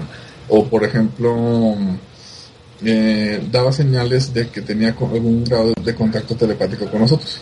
Por ejemplo, sobre todo mi amiga, mi compañera, ella era muy receptiva a esas cosas. De repente le daba la loquera y dice, ah, le decíamos el camarada. Dice, el camarada me está mandando a decir algo, me dice que, no sé, que nos pongamos a hacer tal cosa. Entonces ya cuando él llegaba, pues ya confirmábamos, porque esta mujer se ponía en chabla de plata y decía, ¿verdad que nos mandaste decir tal cosa y te hicimos caso? Entonces, entonces para él lo más fácil era nada más decir sí, sí, lo hice, ¿verdad? Claro. En ese momento, cuando, cuando yo estaba en el grupo también esotérico, en una ocasión, eh, yo estaba tomando un curso de, de, bueno, yo era instructor de primeros auxilios porque yo tenía que tomar ese curso para dar las clases de primeros auxilios en mis clases de buceo que yo daba. Sí. Y en un momento dado había una reunión y uno de los de las personas que, bueno, la persona que que estableció el grupo en toda Centro, Suramérica y el Caribe, eh, bueno, en Norteamérica también, porque había unos en, en Miami y uno en Carolina del Norte. Pero la persona que no que, que hizo todos los grupos, ¿verdad? Estaba de visita en Puerto Rico. Y cuando yo llegué, lo saludé y qué sé yo, y entré y él empezó a dar una charla que no me acuerdo ni, ni, ni de qué era lo que, la charla que él estaba dando. Y a, y a mitad de la charla, él dice, bueno, y si acaso hay algún problema, no tenemos ningún problema porque aquí Manolo este, estaba tomando un curso de, de primeros auxilios, ¿verdad? Y entonces, wow, yo me quedé fascinado y yo dije, ¿cómo puñeta este cabrón sabe que yo estoy cogiendo un curso de primeros auxilios? Yo pensé lo mismo que tú, el tipo es, el tipo es psíquico, el tipo sabe. Y ahora, mirando hacia atrás, ¿verdad? Digo, bueno, cualquier pendejo de los 15 otros compañeros que habían allí, que sabían que yo estaba tomando el curso de primeros auxilios y que le dije que iba a llegar tarde a la reunión, le tiene que haber dicho, no, él no ha llegado porque está cogiendo un curso de primeros auxilios. A la Peter Popov. Claro, a los Peter Popov más o menos. y pues entonces, tú sabes, esas son las cosas que uno, uno, uno se las cree en el momento y cuando pasa el tiempo después uno dice, esto es mierda, ¿entiendes? Las pruebas son mierda. Mira, ya con, con las herramientas que tengo ahorita, he rascado a ver si hay algún punto sólido de todos esos años en que tú digas, esto es evidencia de algo. Hasta ahorita lo más parecido a eso son lo que te estoy diciendo. Y una cosa, a mi compañera de estudios y a mí, nos llegó a pasar a veces simultáneamente, no, no, no de que uno sugestionara al otro, sino que lo sentimos al mismo tiempo y, y ya, ya platicando nos dimos cuenta que era exactamente igual. Llegamos a sentir presencias con matices muy, muy claros. Por ejemplo, una vez estábamos, eh, no sé, leyendo, en ese tiempo es cuando yo más he estudiado día y noche, muchísimo. Mucho de ocultismo, no solo, pero sí gran parte. Entonces sentimos algo y no fue viento, porque teníamos, teníamos las puertas de las salitas cerradas. Ahí estoy en las historias para subnormales, yo también. Para Entonces- normales. Eh, no fue viento porque se habrían movido las cortinas o las puertitas eran muy ligeras, algo. Entonces sentimos como si hubiera entrado súbitamente algo muy grande, así, muy, muy bruscamente por la ventana. Los dos dijimos sí, por ahí, y de hecho los dos reaccionamos igual, pelamos los ojos y, nos entró esa cosa así que cuando se te pone la carne de gallina es cuando sentíamos eso, los dos decíamos que estábamos sintiendo una presencia hostil, negativa malo, lo que sea. Entonces, esa vez particularmente fue muy claro, fue al mismo tiempo y nos pusimos a hacer una cadena de oración y todo eso. Y en una ocasión que estuvimos haciendo un saumerio en ese departamento, también pasó algo gracioso. Se llena, bueno, era, se llena de humo porque estás limpiando de muchas cosas. Entonces salgo a al balcón, a la terracita, y en el techo que está así, a un la- ahí pegadito a nosotros, se, se, ace- se acerca y se asoma un gato gris, así oscuro, y pero es un gato como yo no he visto nunca otro igual. Haz de cuenta, no era particularmente grande, pero haz de cuenta que estaba como que muy fornido, bien mamado como decimos acá en México. Y, y nos, me volteé a mí y luego viene ella y también la ve ella con un, así como de lado, así, eh, con una expresión como de desdén, pero a la vez como con una carga hostil. Nosotros lo interpretamos como si, a la madre, ¿no? Como si hubiera sido, si, si eso tuviera sentido, habría sido una especie de mensajero o espía que, que no está eh, satisfecho, que, que no le hace gracia lo que estábamos haciendo nosotros. Y, y que y coincidimos en que ese gato no era un gato, no se veía como un gato ordinario, pero o sea, tenía una expresión muy humana. Y quizás hasta ahorita ese sean el tipo de cosas más sólidas que yo puedo decir que pudieran hacerme pensar que, que sí había algo de realidad en todos, pero no mucho más. Ese tipo de cosas, ¿no? Bueno, en algún punto me- me- me- ah, pasó esto. Em, con esta compañera mm, estudiamos varios años. De hecho, yo me mudé a ese departamento primero solo. Después ella también vivió ahí, aunque tiene su casa. Ahí se instaló. Y ahí nos reuníamos también para estudiar y para ver a, nuestro instructor. Entonces, en algún punto ellos tuvieron una ruptura muy fuerte que empezó por lado de ella. Ella ya había tenido ese tipo de quiebres con muchas personas en su vida, con sus familiares, con el fue su esposo, con amistades. Y el, el rompimiento fue tan brusco que ella no... Lo que hizo ella impidió que yo pudiera seguir llevando esto con, con él, aunque hubiera querido. y a pesar de que yo también veía algunas cosas que no estaban muy en orden, yo todavía no había llegado a la decisión propia de, de dejar de verlo. Pero no, no quedó de otra, porque quedaron muy enemistados. Después de un tiempo, ella se regresa a su casa, nosotros seguimos viéndonos con menos frecuencia y después de unos meses pues ya retomó su vida y no nos volvimos a ver, como ven. ¿Y, a qué grupo era el que tú pertenecías allá? Eh, le, le voy a decir, en, en Latinoamérica hubo mucha presencia. Yo empecé en el movimiento gnóstico AC, eh, que fue donde él me dijo originalmente que fuera. Pero después nosotros ya llevamos otras cosas de la bota y de otros este, complementos que él manejaba. Esto ya era después. La pregunta te la hice Ajá. porque me habías comentado que había estado, había estado en el movimiento gnóstico. Sí. El movimiento gnóstico en estado, en México no tenían el énfasis de célibe, no sexo, ni nada de eso. Ah, um, a lo mejor para los muy principiantes sí, pero más adelante en realidad la disciplina es principalmente sexual. Mira, eh, ya, ya, ya destapaste un tema. Si yo tenía una compañera de estudios, ¿cuál era el motivo de, de- de mudarte a un lugar donde pudieras verlo? no? Porque ella al final in- incluso se instala ahí, porque nosotros también practicábamos, eh, ya sabes qué cosa, ¿no? Este, temas de maituna, prácticas de, de yoga sexual. Tántrico y todo el asunto. Pero la, la razón por la que te pregunto es porque, eh, eh, por lo menos, yo no sé, yo conozco un grupo de gnósticos que estaban Sí. en Puerto Rico que era un no, no. Eh, no se practicaba nada de sexo. Y, y no solamente no se practicaba, sino que te lo prohibía el, el, el grupo en que, que tuviera sexo. Ujú. Podría ser tipo- iglesia católica. Eh, Peor que la iglesia católica, porque la iglesia católica el sacerdote se puede masturbar si quiere, pero eh, en los gnósticos en Puerto Rico eso, ni, ni siquiera eso se podía. Pretty sure that's not how it works. Bueno, claro, pero, pero, pero bueno, la, la iglesia católica tiene, eh, tiene, eh, ¿cómo te digo? Presume de no, no, no, no, lo que te quiero decir es que tienen, tienen eh, previsiones para, en el caso de que la persona tenga una eyaculación. Ah, esa no me la sabía. Sí, en cuanto a la, a la cuestión de la misa y todo el asunto. Si, una, si un sacerdote, eh, bueno, se masturba o tiene una, tiene una polución nocturna, como le llaman ellos, eh, pues el sacerdote no puede oficiar misa, o por lo menos no puede consagrar el día después. Es como si estuviera menstruando. Más o menos. Más o menos.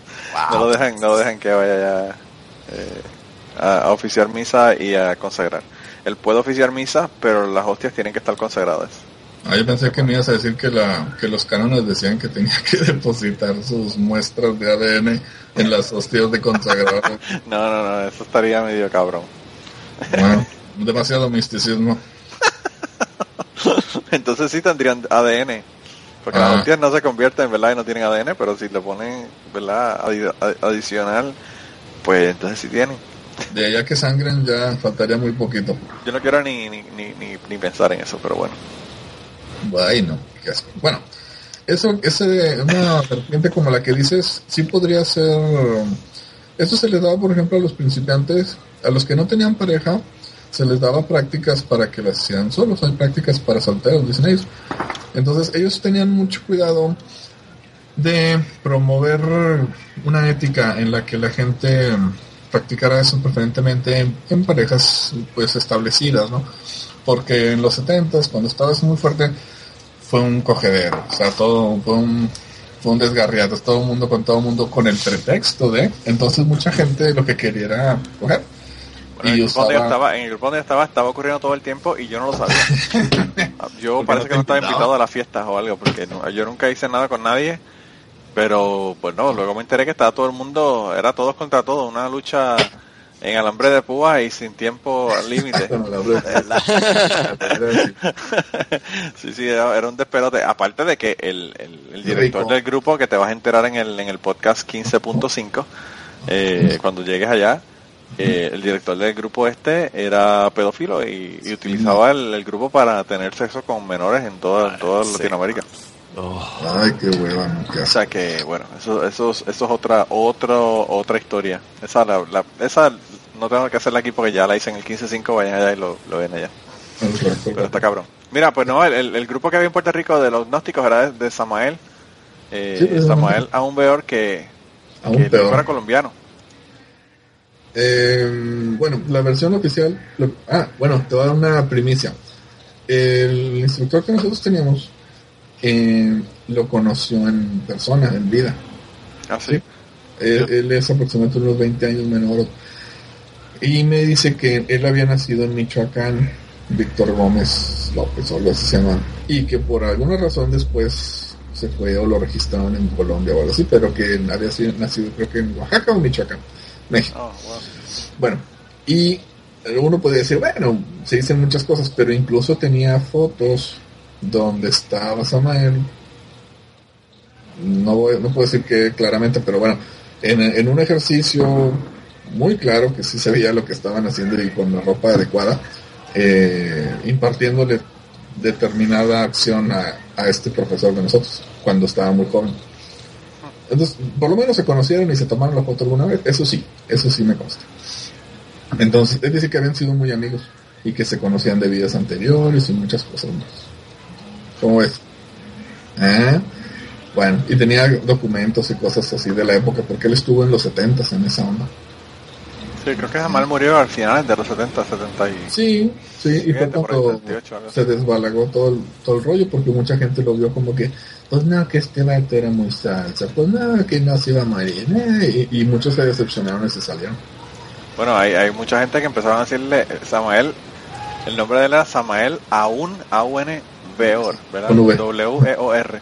Sí, Y, y alguna gente empezaron a decir Samael Aún Peor. pues ya no le creían una mierda, pero Sí, mira, murió en diciembre, el diciembre 24 de 77. Estamos casi por celebrar la muerte del hombre. ah, otro copión que agarra la misma fecha de Sí, Zaratustra de como siempre.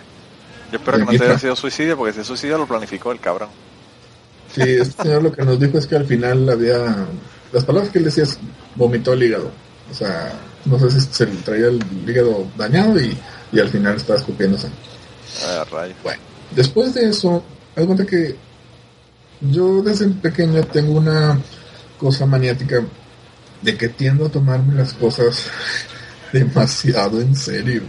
Ya, No literales, pero por ejemplo, cuando a mí de niño me decían que no debía uno robar ni mentir y que todo eso, o sea, lo- no era fanático porque fanatismo es, es algo de adulto, es de gente maliciosa.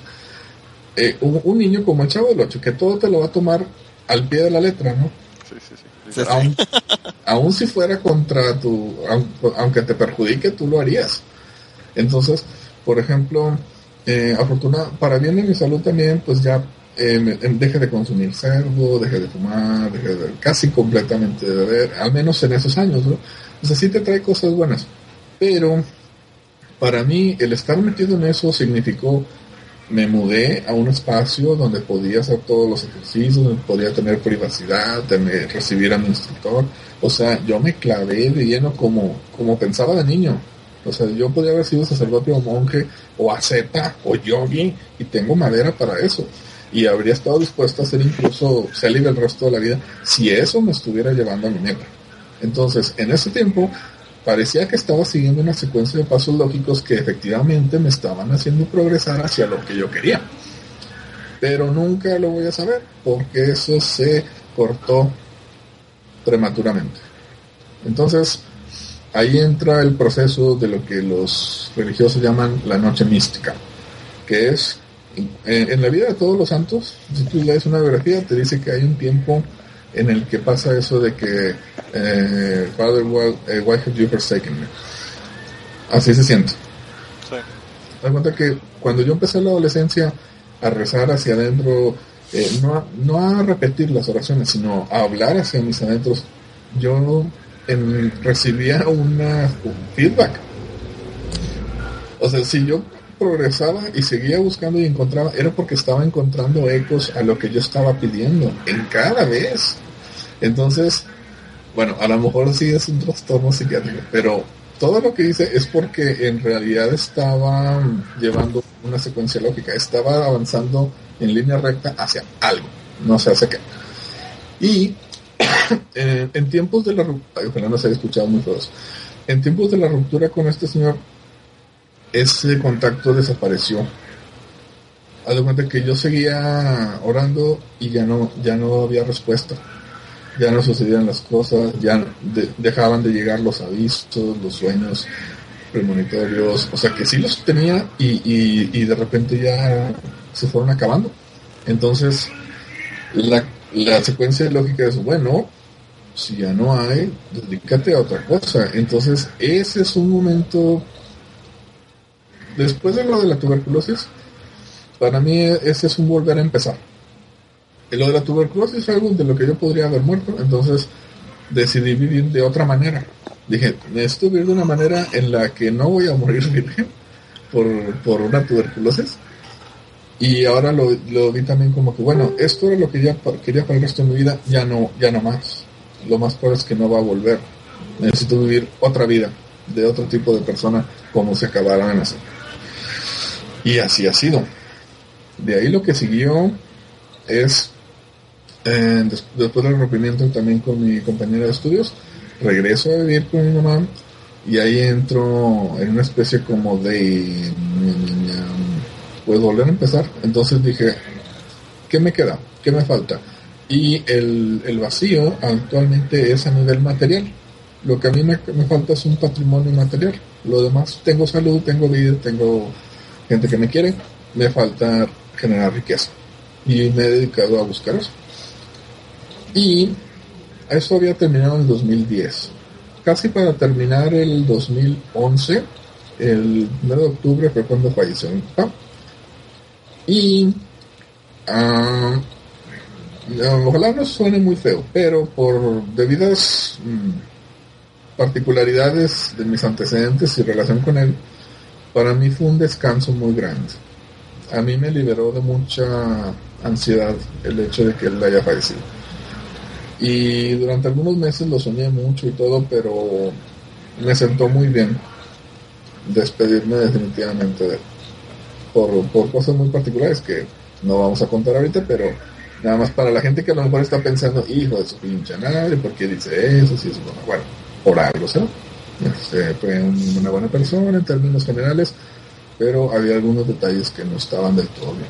Yo conocí un colega en la facultad, del cual me hizo mi amigo, él se llama Adrián, y es él, fíjate, um, si lo pusiéramos en términos así pansexuales o, o muy espirituales, muy abstractos, eh, yo creo que él es la entidad mental o psíquica más estimulante que yo he conocido en mi vida. Quizás una de las personas más inteligentes, pero con quien yo podía intercambiar a un nivel muy elevado ideas. Porque eh, es una persona que peco de, ser demasiado abierto a posibilidades. Cuando yo estudiaba continuo entendí que tenía que abrir mi criterio y lo abría a niveles obsesivos, o sea, de demasiado. Y con este chavo nunca he llegado a un tope como con otra gente. Sí, la mayoría de la gente tiene tabús eh, o simplemente topes a los que dicen eso no lo, de eso no quiero hablar o eso no me interesa o eso para mí es malo. Y con este chavo nunca he llegado a ese tope. Eso fue muy positivo, a él lo conocí en el 2003. Y durante aproximadamente un par de años, cuando um, estuve trabajando por mi cuenta, eh, con lo poquito que dejó mi papá, me estuve ahí, y buscando invertir en negocios y mucho fue el, el, feedback con Adrián. Exploramos algunas am, actividades y proyectos que yo antes no había considerado. Y de ahí viene el próximo y último episodio truculento que, bueno, no quisiera spoilear, no sé si decir, eh, o, o dejémoslo en el profe Arnaud. A-R-N-A-U-D. ¿Está bien? Ok. Bueno, así no, no delatamos a nadie. Acá, eh, claro, si edita Manolo respectivamente. No, no, Pasó bueno, algo. ya tengo que editar. La que me Sí. de decir que lo va a cambiar. so. Claro que no, yo ya sé que no lo vas a hacer. No, no, no, yo puedo, yo puedo quitar. Tírale. yo puedo quitar. Ahí te va. Yo le En- quité a, yo le quité a César dormido una vez. Claro está que lo usé en su contra 10 podcasts después, pero estos son otros Sí, 20 sí. pesos. Ah, ándale, así sí, guárdalo, pero para cuando se ocupe. No, no, no, ya, ya, ya lo puse. Deja que llegue para que lo escuche. Esto estuvo así, pero parece que son episodios eh, así como desparramados, pero es, es una secuencia lógica que todo eso llevó al momento actual. Entonces, mi mamá en algún tiempo perteneció a un grupo que le llaman los R's, R's de renovación, que es un grupo para divorciados. Mis padres se divorciaron en el 98 y entre otras cosas ella se acercó ahí porque nunca estuvo del todo alejado de la iglesia o de grupos de iglesia. Este es un grupo de laicos, pero que se juntan alrededor de las, pues en las instalaciones de la iglesia católica. A la iglesia, sí. Sí, entonces, una vez le llega un correo electrónico de un tipo que es de otro sector de ese mismo grupo, o sea, físicamente no se conocían, pero estaban en una red de correos electrónicos, y dicen, oigan, este soy Fulanito, eh, trabajo como profesor en la Facultad de Psicología, soy psicólogo laboral, y necesito, quiero saber si hay alguien que me pueda cubrir durante un periodo de algunas semanas, porque traigo otro proyecto de trabajo, bla, bla, bla. Entonces, mi mamá me platica con toda la ilusión del mundo. Entiendes que mi mamá es una de las personas más ingenuas que he conocido en la vida. Y la segunda constante en esto es que cada vez que yo hice caso de alguna de sus proposiciones entusiastas o consejos, me fue, como decimos aquí, de la chingada. Así. Así como las elecciones la- profesionales de mi papá, bueno, más o menos así con los entusiasmos de mi mamá. Y esta no fue la excepción. Ahí les va. Este tipo prácticamente me dice así, hoy es jueves. Dice, el lunes empiezan las clases y yo tengo un proyecto y necesito ausentarme, ¿cómo ves? Tú puedes, pues yo soy egresado de la misma facultad, de la misma universidad a la que me pide que, que le cubra unas semanas. Entonces, digo, a ver, ¿cómo estaría? Porque es, es psicología laboral y yo de eso no sé, yo soy más clínico. Dice, no, no hay problema, yo te voy a dar los temas, toda la bibliografía, y te voy a asesorar, te voy a acompañar al principio, bla, bla, bla. Entonces, lo voy a resumir un poquito porque ya estamos casi sobre las dos horas. Esta, total, nos entrevistamos con la directora, la directora dice, ok, muy bien, este, ya el lunes empiezan. Entonces, fíjense, aquí, este es el punto clave al que quiero llegar con todo esto. Si alguna moraleja se puede dar, es, chéquense el error que yo cometí sin que nadie me presionara. Dicen, oigan, eh, por cuestiones de tiempo, el- no nos da tiempo de mover la nómina de titular porque para que llegara a tiempo el pago, el primer pago. Dicen, me dice, ¿prefieres esperar hasta que se haga el cambio para que te depositen directo? O, o, que le depositen igual al, al profe y que él te lo dé a ti. Entonces, ya habíamos quedado, no hay problema, déjenlo como está, es solo una temporada corta y que el profe me lo dé a mí cuando yo lo vea. Lo que, lo que queríamos era evitar que se perdiera más tiempo. Entonces, bueno, las primeras dos semanas, el, tipo me acompañaba la mitad de la mañana, casi toda la mañana, eh, me presentó con todo mundo, entonces ya cuando veía que ya la tenía más dominado, pues me soltaba tantito, alguna que otra materia sí era de, de lo mío, entonces sí las podía dar con más soltura. Y con el tiempo pues me fue soltando un poquito más. En la primera quincena hubo un pequeño contratiempo, como se podrán imaginar. Este, no le digo completo, pero por ahí me pasó los, bonos de despensa que eran como el equivalente a 30 dólares o menos. Entonces, para la siguiente quincena, ay, no sé qué otra tontería pasó por ahí, bla, bla, bla. Entonces, empieza a haber señales muy, pero muy, que me hicieron pensar mal. Ahí les va. En una ocasión, yo me doy cuenta que el tipo, él venía de su casa, de ahí se iba a pasar al trabajo y así iba a ir a seguir su otro proyecto. Entonces, eh, un día lo vi y me di cuenta que el señor no se había afeitado. Es la primera vez que yo lo veía sin afeitar. No se me hizo un poco extraño. Bueno, lo agarraría a la prisa. ¿qué más da? Bueno, entonces, en otra ocasión me di cuenta que el señor no se había bañado. Porque, bueno, no es que le haya olido el- los calzones, no. Pero tú ves el, el aliño, la, la diferencia en cómo traía el cabello siempre y como lo traía ese día. Y en, y en otra ocasión me percaté de que ni siquiera se había lavado los dientes. Porque desgraciadamente tengo un olfato un poco sabueso. Oye, este cabrón se estaba tomando unas vacaciones pagadas por mí. Qué cojones. pendejo aquí presente, ¿verdad? Entonces, para eso ya íbamos en dos meses, no, mes y medio, dos meses y medio, creo que mes y medio, casi dos meses. Entonces, le puse un ultimátum, le dije, aquí están sus pinches libros, consígase otro pendejo, eso fue un jueves, un viernes, un sábado, después de terminar las clases del sábado, hágale como pueda, ráscase con sus putas uñas.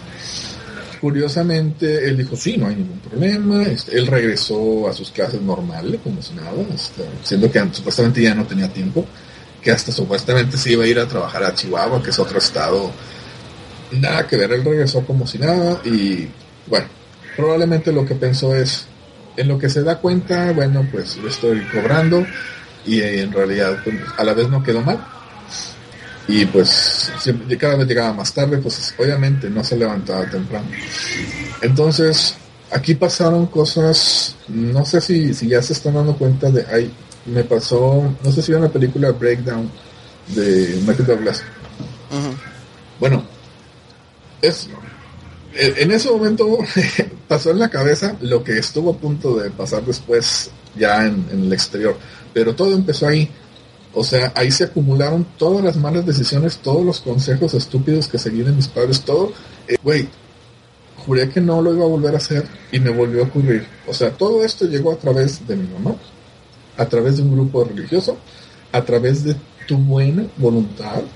Y, y recuerdo las palabras de la directora que me dice, ¿estás de acuerdo? O sea, nadie me puso una pistola en la cabeza Para- que, tomaste la decisión de que él te cogiera todo ese dinero. por Exacto. ingenuo, por wow. Pero fíjate, él, él lo puso con, con presión de tiempo, de que era de hoy, de hoy jueves para el lunes. Bueno, Eh, pues, el- esa, esa- esa es la primera señal. Esa es Exacto. la inmediatez. Mira, cuando yo tenía una Es- prima, que no sé si escucha el podcast, pero si lo escucha, muchos ¿Verdad que saludos. Sí. Eh, ella me bloquea en Facebook, así que yo dudo que, que escuche el podcast, pero bueno. Yo tenía una prima que, que iba y le decía, iba con mi tía y decía, vamos, que quiero comprarme, qué sé yo, unas ropas o whatever. Ella, extensiones de cabello, lo que, 20 mil cosas que se compra. Ella siempre era todo para looks, ¿verdad? Iba con mi tía y le, y, y- y vamos allá a comprar, qué sé yo. Y entonces cogía todo lo que iba a comprar y cuando llegaba a la caja le decía a mi tía, ay, ay, ay, avanza, avanza, avanza, dame, dame para pagar porque es que se me quedó la cartera en el carro. entonces, Ah, sí, sí. Claro, el- ese sentido de inmediatez, de dame el dinero, dame el dinero, porque estoy aquí en el medio, de- ya ella, tú sabes, ya puso las cosas en la Sí. caja registradora y todo el asunto, entonces la mi tía le daba el dinero y después ya tú sabes, los Sí. sitios vienen y, y el dinero Ajá. se quedaba del lado de acá. Ella era una Sí. experta. Se le aplicaron a una amiga hace poco. Sí, sí, sí, está cabrón. Eh, exactamente, así no se hacen las cosas. Y déjame, pero espérate, ahí no termina. O sea, fíjate las implicaciones. Eso fue en mi alma mater. O sea, yo estaba siendo compañero de los que 10, casi 10 años antes habían sido mis mentores, mis profesores. Claro, claro. Ahora, habían cambiado. Ahora la, la prepa donde yo estuve en esa institución, ahora estaba en el edificio donde estuve yo haciendo la carrera. Y ahora la carrera se hacía en el edificio donde yo terminé la preparatoria. Cambiaron entre ellas. Entonces, ¿con qué cara me vuelvo yo a presentar entre mis ahora iguales Ahora compañera, sí, ahora compañera de trabajo. de- después del oso, de la vergüenza de tu vida, donde, oye, lo primero que van a pensar cuando yo asome la nariz, ahí van a decir, este es el pendejo que le jaló gratis a Arnau. sí, claro. Oye, Wow. y desgraciadamente, na- a lo mejor la mayoría ni siquiera va a pensar, oye, cabrón, eso no se hace. Van a decir, el pendejo, Claro. ¿verdad? O sea, porque para eso se necesitan dos, como, como el, al final de, de Fahrenheit 911, ¿no? Dice, fool me once, shame on you. Fool me twice, Twice, shame on me. I'm a fucking asshole. Entonces, esta fue como que la tercera o cuarta vez que me pasaba algo parecido. Entonces, eso viene de, yo me di cuenta, viene del lado de, de la familia de mi mamá. Todos tuvieron dinero y todos lo han perdido. Es, algo está mal ahí. Y, no, y lo tener que tienen. hacer algo porque imagínate. No Exactamente. puede seguir en ese, en ese, en ese. Y eso es lo que estoy tratando de aprender. Entonces pasó esto. Lo que hice fue, necesito tomarme un break. Entré a laborar a otra, a- al ramo de la farmacia por esto. Porque durante muchos años yo como profesional siempre trabajé por honorarios, de modo que no tenía prestaciones. Entonces no tenía seguridad social y no tenía un ahorro para solicitar un crédito para casa, para comprar casa Sí. y tampoco había tenido historial crediticio hasta hace muy poco. Entonces eh, dije, bueno, vamos a hacer, a cotizar durante un periodo para que me den eso. Y si, si saco una casa, yo la termino de pagar después como sea. Puedo regresar a mi ramo, puedo dar clases, puedo dar consulta. Pero necesitaba estar un año o dos en esto. Entonces, ahorita estoy en ese break, pero ya, ya chequeé un diplomado en desarrollo humano, de que es un año, y unos mm, talleres para eh, competencias para docentes. Igual y regreso a esos. Pues. Entonces, pasa esto. Eh, el año pasado, aproximadamente en, en abril, pregunté si había un- una tienda, eh, una farmacia en la que tuviera un turno nocturno. Y ahorita estoy desde entonces turno nocturno de lunes a sábado y descanso los domingos. Entonces, necesitaba tiempo para pensar, necesitaba eh, eh, eh, vaciar un poquito de esa ansiedad y de ese mal sabor. Y así fue en ese tiempo donde empecé a exprimirle el jugo a mi iPhone 3GS, ya viejito para entonces. Y empecé a buscar, ah, supe de Evox por los podcasts de, de videojuegos y de películas, y empecé a buscar y alguna vez buscando temas, decía, bueno, satanismo, bueno, este, no sé, cosas de sexualidad. Y una vez puse sectas, pensando en, en la gnosis y todo esto.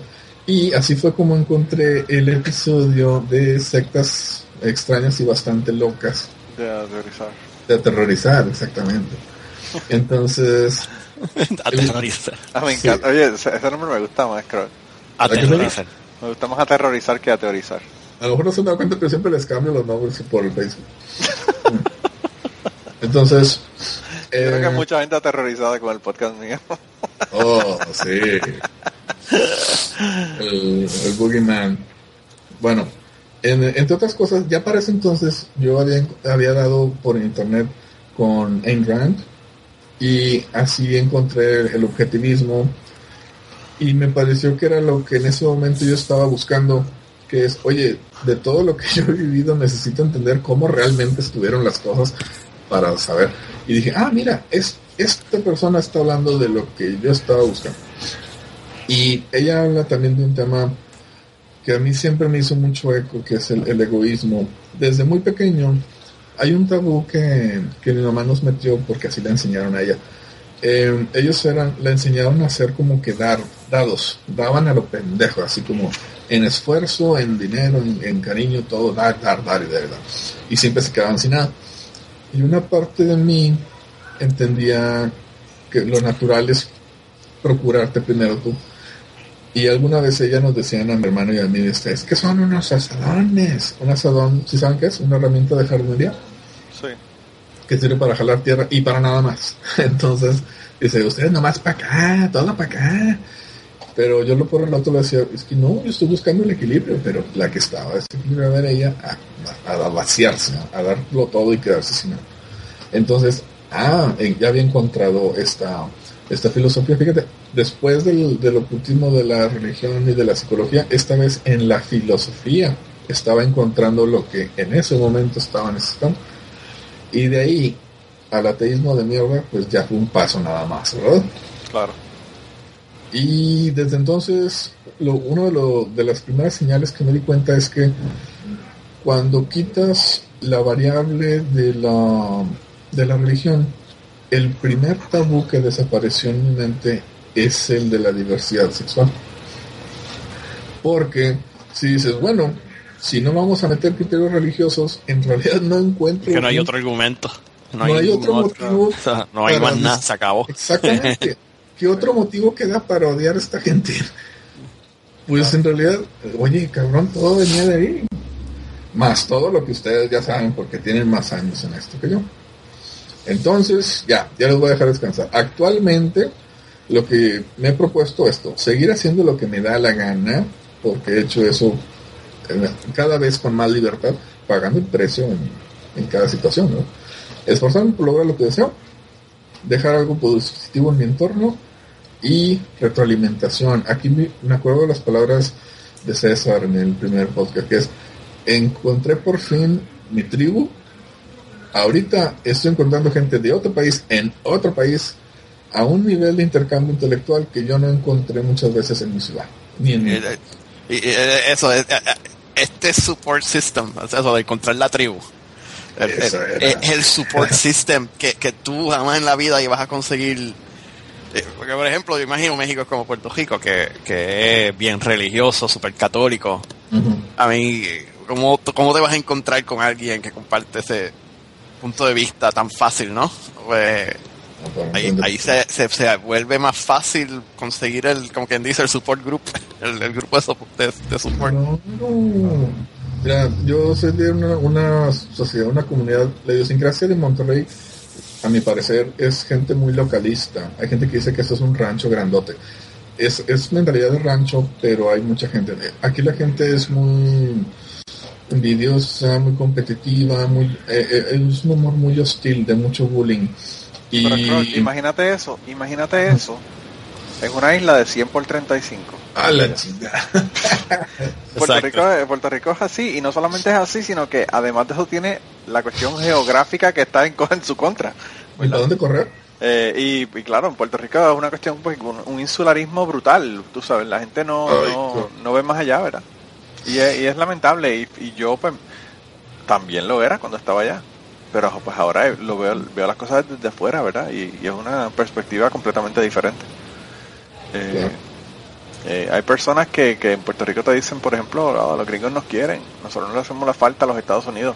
Ah, sí, claro. Yo estoy aquí en Kentucky, yo le digo a la gente que soy de Puerto Rico y me preguntan que si yo me casé para conseguirle el, el, el green card. Sí. Exacto. Porque ni siquiera saben que Puerto Rico es parte de los Estados Unidos. Ah, Tanto nos quieren que no saben ni siquiera que tienen esa, ese canto de tierra en el Caribe. A mí, no me- me- han ¿no? preguntado que, que- que- qué provincia de México es eso. En serio. No lo ¿Qué, no, qué- qué provincia, qué estado de México es Puerto Rico? cabrón. Yo me quedo como que... en el- yo me rindo, cabrón, me rindo. Está cabrón. Cuando Mar González, un chileno, jugaba en el Liverpool, le decían Speedy González. Sí.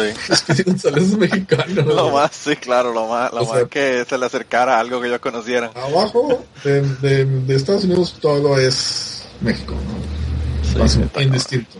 Sí. Ahora, lo que dicen ustedes, em, bueno, la- el humor de aquí, eh, la gente es, muy localista, todo es la, todo es la, como se juzgan los términos de cómo es la gente aquí. Y desde pequeño, a mí la gente me pregunta, ¿y tú eres de aquí? Y digo, sí, ya sé que no lo parezco, pero sí soy de aquí. Y casi toda la vida he vivido aquí, pero no me siento de aquí, no congenio, ni, me, ni los admiro, ni me siento feliz de estar aquí, porque a veces yo con, eh, congenio mucho en ideas con chilangos. Chilangos les decimos a la gente del México DF, la capital, Sí. porque esa es una, yo me siento cosmopolita. El, eh, esa es una capital, digamos, mundial y donde hay gente de todos lados en el DF. Y aunque suene feo, el, el nivel cultural general es mucho mayor. Hay más teatros, hay más museos, hay más. Entonces la, la apertura de criterios es mayor. A mí me pasaba igual, y yo creo que a César también. Eh, lo hablamos en uno que, estu- que estuvimos ahí peleando, Ah, hablando, mira, de Puerto Rico, ¿verdad? En uno que ah eh, ñameando. Sí. Y, y- y yo le dije en ese momento que, que yo me siento que no soy de, de Puerto Rico, ¿verdad? Y- Eh, que como que me sentía siempre un outsider, ¿verdad? Como le llaman aquí. somos ciudadanos del mundo. Sí, no, y, y- y yo en verdad te recomiendo, no sé, a mí me pasaba lo mismo en Puerto Rico, que yo no me sentía igual. Y cuando me mudé para Austin, Texas, mano, eso fue como que, wow, estoy en casa. Ándale, lo, eh, lo que he escuchado de Austin es eso de keep it weird o algo así. era Sí, sí, sí. No, yo viví allí 13 años y eh, me sentí en casa. Y ahora estoy en la Ah, etapa sí. de que Ya lo César, eras un viejo cabrón, mano. a- a- ahora, ahora vivo en DC. Ahora vivo en DC y es una ciudad un poco más, cosmo- como tú dices, como No que hay más cosas que hacer y pues hasta ahora pues me quedo aquí, tú sabes. Eh, costa pero, es- o sea, mi consejo, no sé, si lo quieres, si no te sientes cómodo, eh, explora, no, aventúrate y, y, y checa a ver si puedes ir a otros sitios, ¿me entiendes? Solamente tienes una vida. Y ya te abrochaste, compa, porque yo lo he pensado desde muy pequeño y ahora que si lo hago y algo sale mal, te voy a responsabilizar a ti. No, no, mira, bye, yo no, Y yo mira no la cara, y mira la cara de preocupación de César de que tú le eches la culpa. Mira, mi, mi respuesta a eso cuando, cuando, de que las cosas van a salir mal. Este, Ah, yo, bueno. cuando me iba a graduar de la, de la, de la, de la universidad, eh, ¿Sí? de- ya yo estaba aceptado para la clase de maestría, o sea, pa- para hacer maestría. Y al mismo tiempo me hacen la oferta que es la que me iba a llevar a Austin. Este, tuve que decidir entre cancelar, porque ya estaba aceptado, Ah, tenía que tenía que decidir entre si aceptar la oferta de trabajo o, o, pues, o, o- o simplemente no hacer la maestría Eh, y fui a consultarlo con mi con mi ¿cómo se le dice en español? el advisor Con El- tu almohada. El no, consejero, el, el- el- consejero académico. el consejero académico sí el que me iba a hacer la maestría el, el profesor que iba a y él me dijo, mira, mano, este, sinceramente vas a estar bien de cualquiera de las dos formas, te voy a decir por qué. El, el, el mundo tiene, la vida está llena de tantas posibilidades que no importa la ruta que tú cojas, te van a pasar cosas buenas de las dos que van a ser distintas y, y- y, pues, es, es Y te como van a pasar cosas jodidas en los dos también. en los dos, exacto. Es Pero él dice, pero el punto de las, las posibilidades es, es posibilidades infinitas Sí. y, y, y está en uno en hacer la, la ¿sabes? este el, el sacarle provecho este y así mismo fue y acabé haciendo la maestría en Texas o sea que no, no tuve que renunciar a eso Ah, eh, y de la nada salió que la compañía me ofreció pagarme la, la maestría ¿me entiendes? que, Sí. que, que no importa la- la- las opciones que tú tienes la, vida está tan llena de posibilidades que, que uno le puede sacar lo bueno y lo mismo acá que me mudé ahora para DC y, y bueno escuchaste en el primer capítulo que, Sí. que- que me fue muy bien al principio pero ya he llegado a un punto que lo estoy disfrutando, he conocido gente que no hubiera conocido de otra forma, unas oportunidades que no hubiera tenido de otra forma. So, yo no, ¿sabes? Si, si te da miedo de que, pues, tomarte el chance y que no te salgan las cosas, yo- en mi experiencia, pues, hasta ahora, afortunadamente, pues, siempre hay un número igual de cosas buenas y malas. Eh, eh, no es que va a ser peor o mejor, es que vas a pasar por cosas distintas. Claro, Y- es que incluso la mierda que pueda pasar es otro tipo de mierda, o sea, es otra cosa. Exacto, y te puedes quedar y te puede pasar otra mierda. So, Seguro. eh, Sí, el, el hecho de que tú te quedes en lo mismo no garantiza que va- las cosas van a estar bien. exacto. Sí, te lo decía de, de broma, pero también si todo lo bueno que me encuentre también te lo, te lo voy a compartir y, y me siento muy respaldado de alguien que ya pasó por algo parecido y que me lo dice desde el otro lado, de- después de haber cruzado el tanque por ese eh, puente enclenque que estaba a punto de caerse. Sí, sí. bueno, hermanito, yo de verdad que Ya, quería darte las gracias por, haber compartido con nosotros. Al contrario, al contrario. Y. César tiene que ir, César tiene una llamada en- Una llamada Sí, ahora mismo. ahora mismo. ahora Ajá. mismo. Yo también Pero- estoy que tengo que ir a de desocupar espacio de las tripas. Bueno, pues nada, hermanito, eh, seguimos hablando. Gracias por compartirnos la historia y, muy interesante la conversación.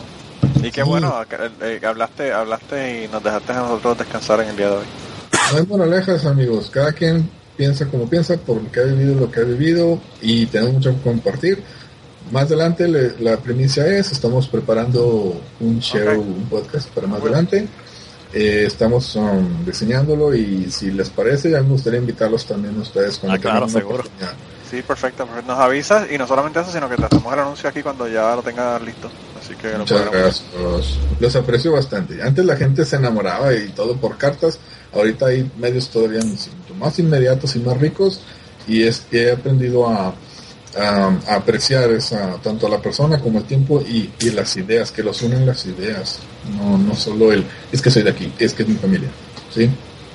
Bueno, pues nada, hermanito, cuídate un montón y nada, seguiremos informando. Si nos tienes una historia Por futura, nos sí. avisa y regresas. Otras dos horas y media. Bueno, Bueno, pues Hablamos. entonces, bye bye, te cuidas. Un abrazo. Y antes de terminar el podcast, queríamos agradecer a varias personas que nos han ayudado en este proyecto.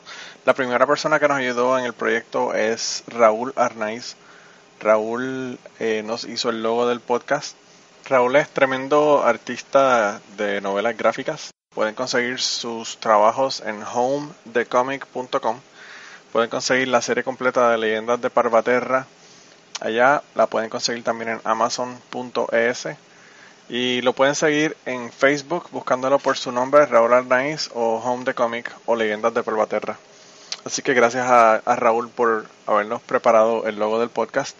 Y la canción tema del podcast la interpretan a Rafi Lin en la guitarra, Kike Domenech en el 4 y la voz melodiosa de Maida Belén. Eh, la canción fue compuesta por Tite Curet Alonso.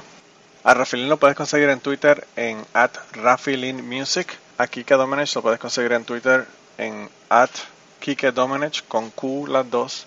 Y a Maida Belén también la puedes conseguir en Twitter en at TRE Music PR. Con esto lo dejamos. Muchas gracias por permitirnos usar la canción y nos vemos la semana que viene.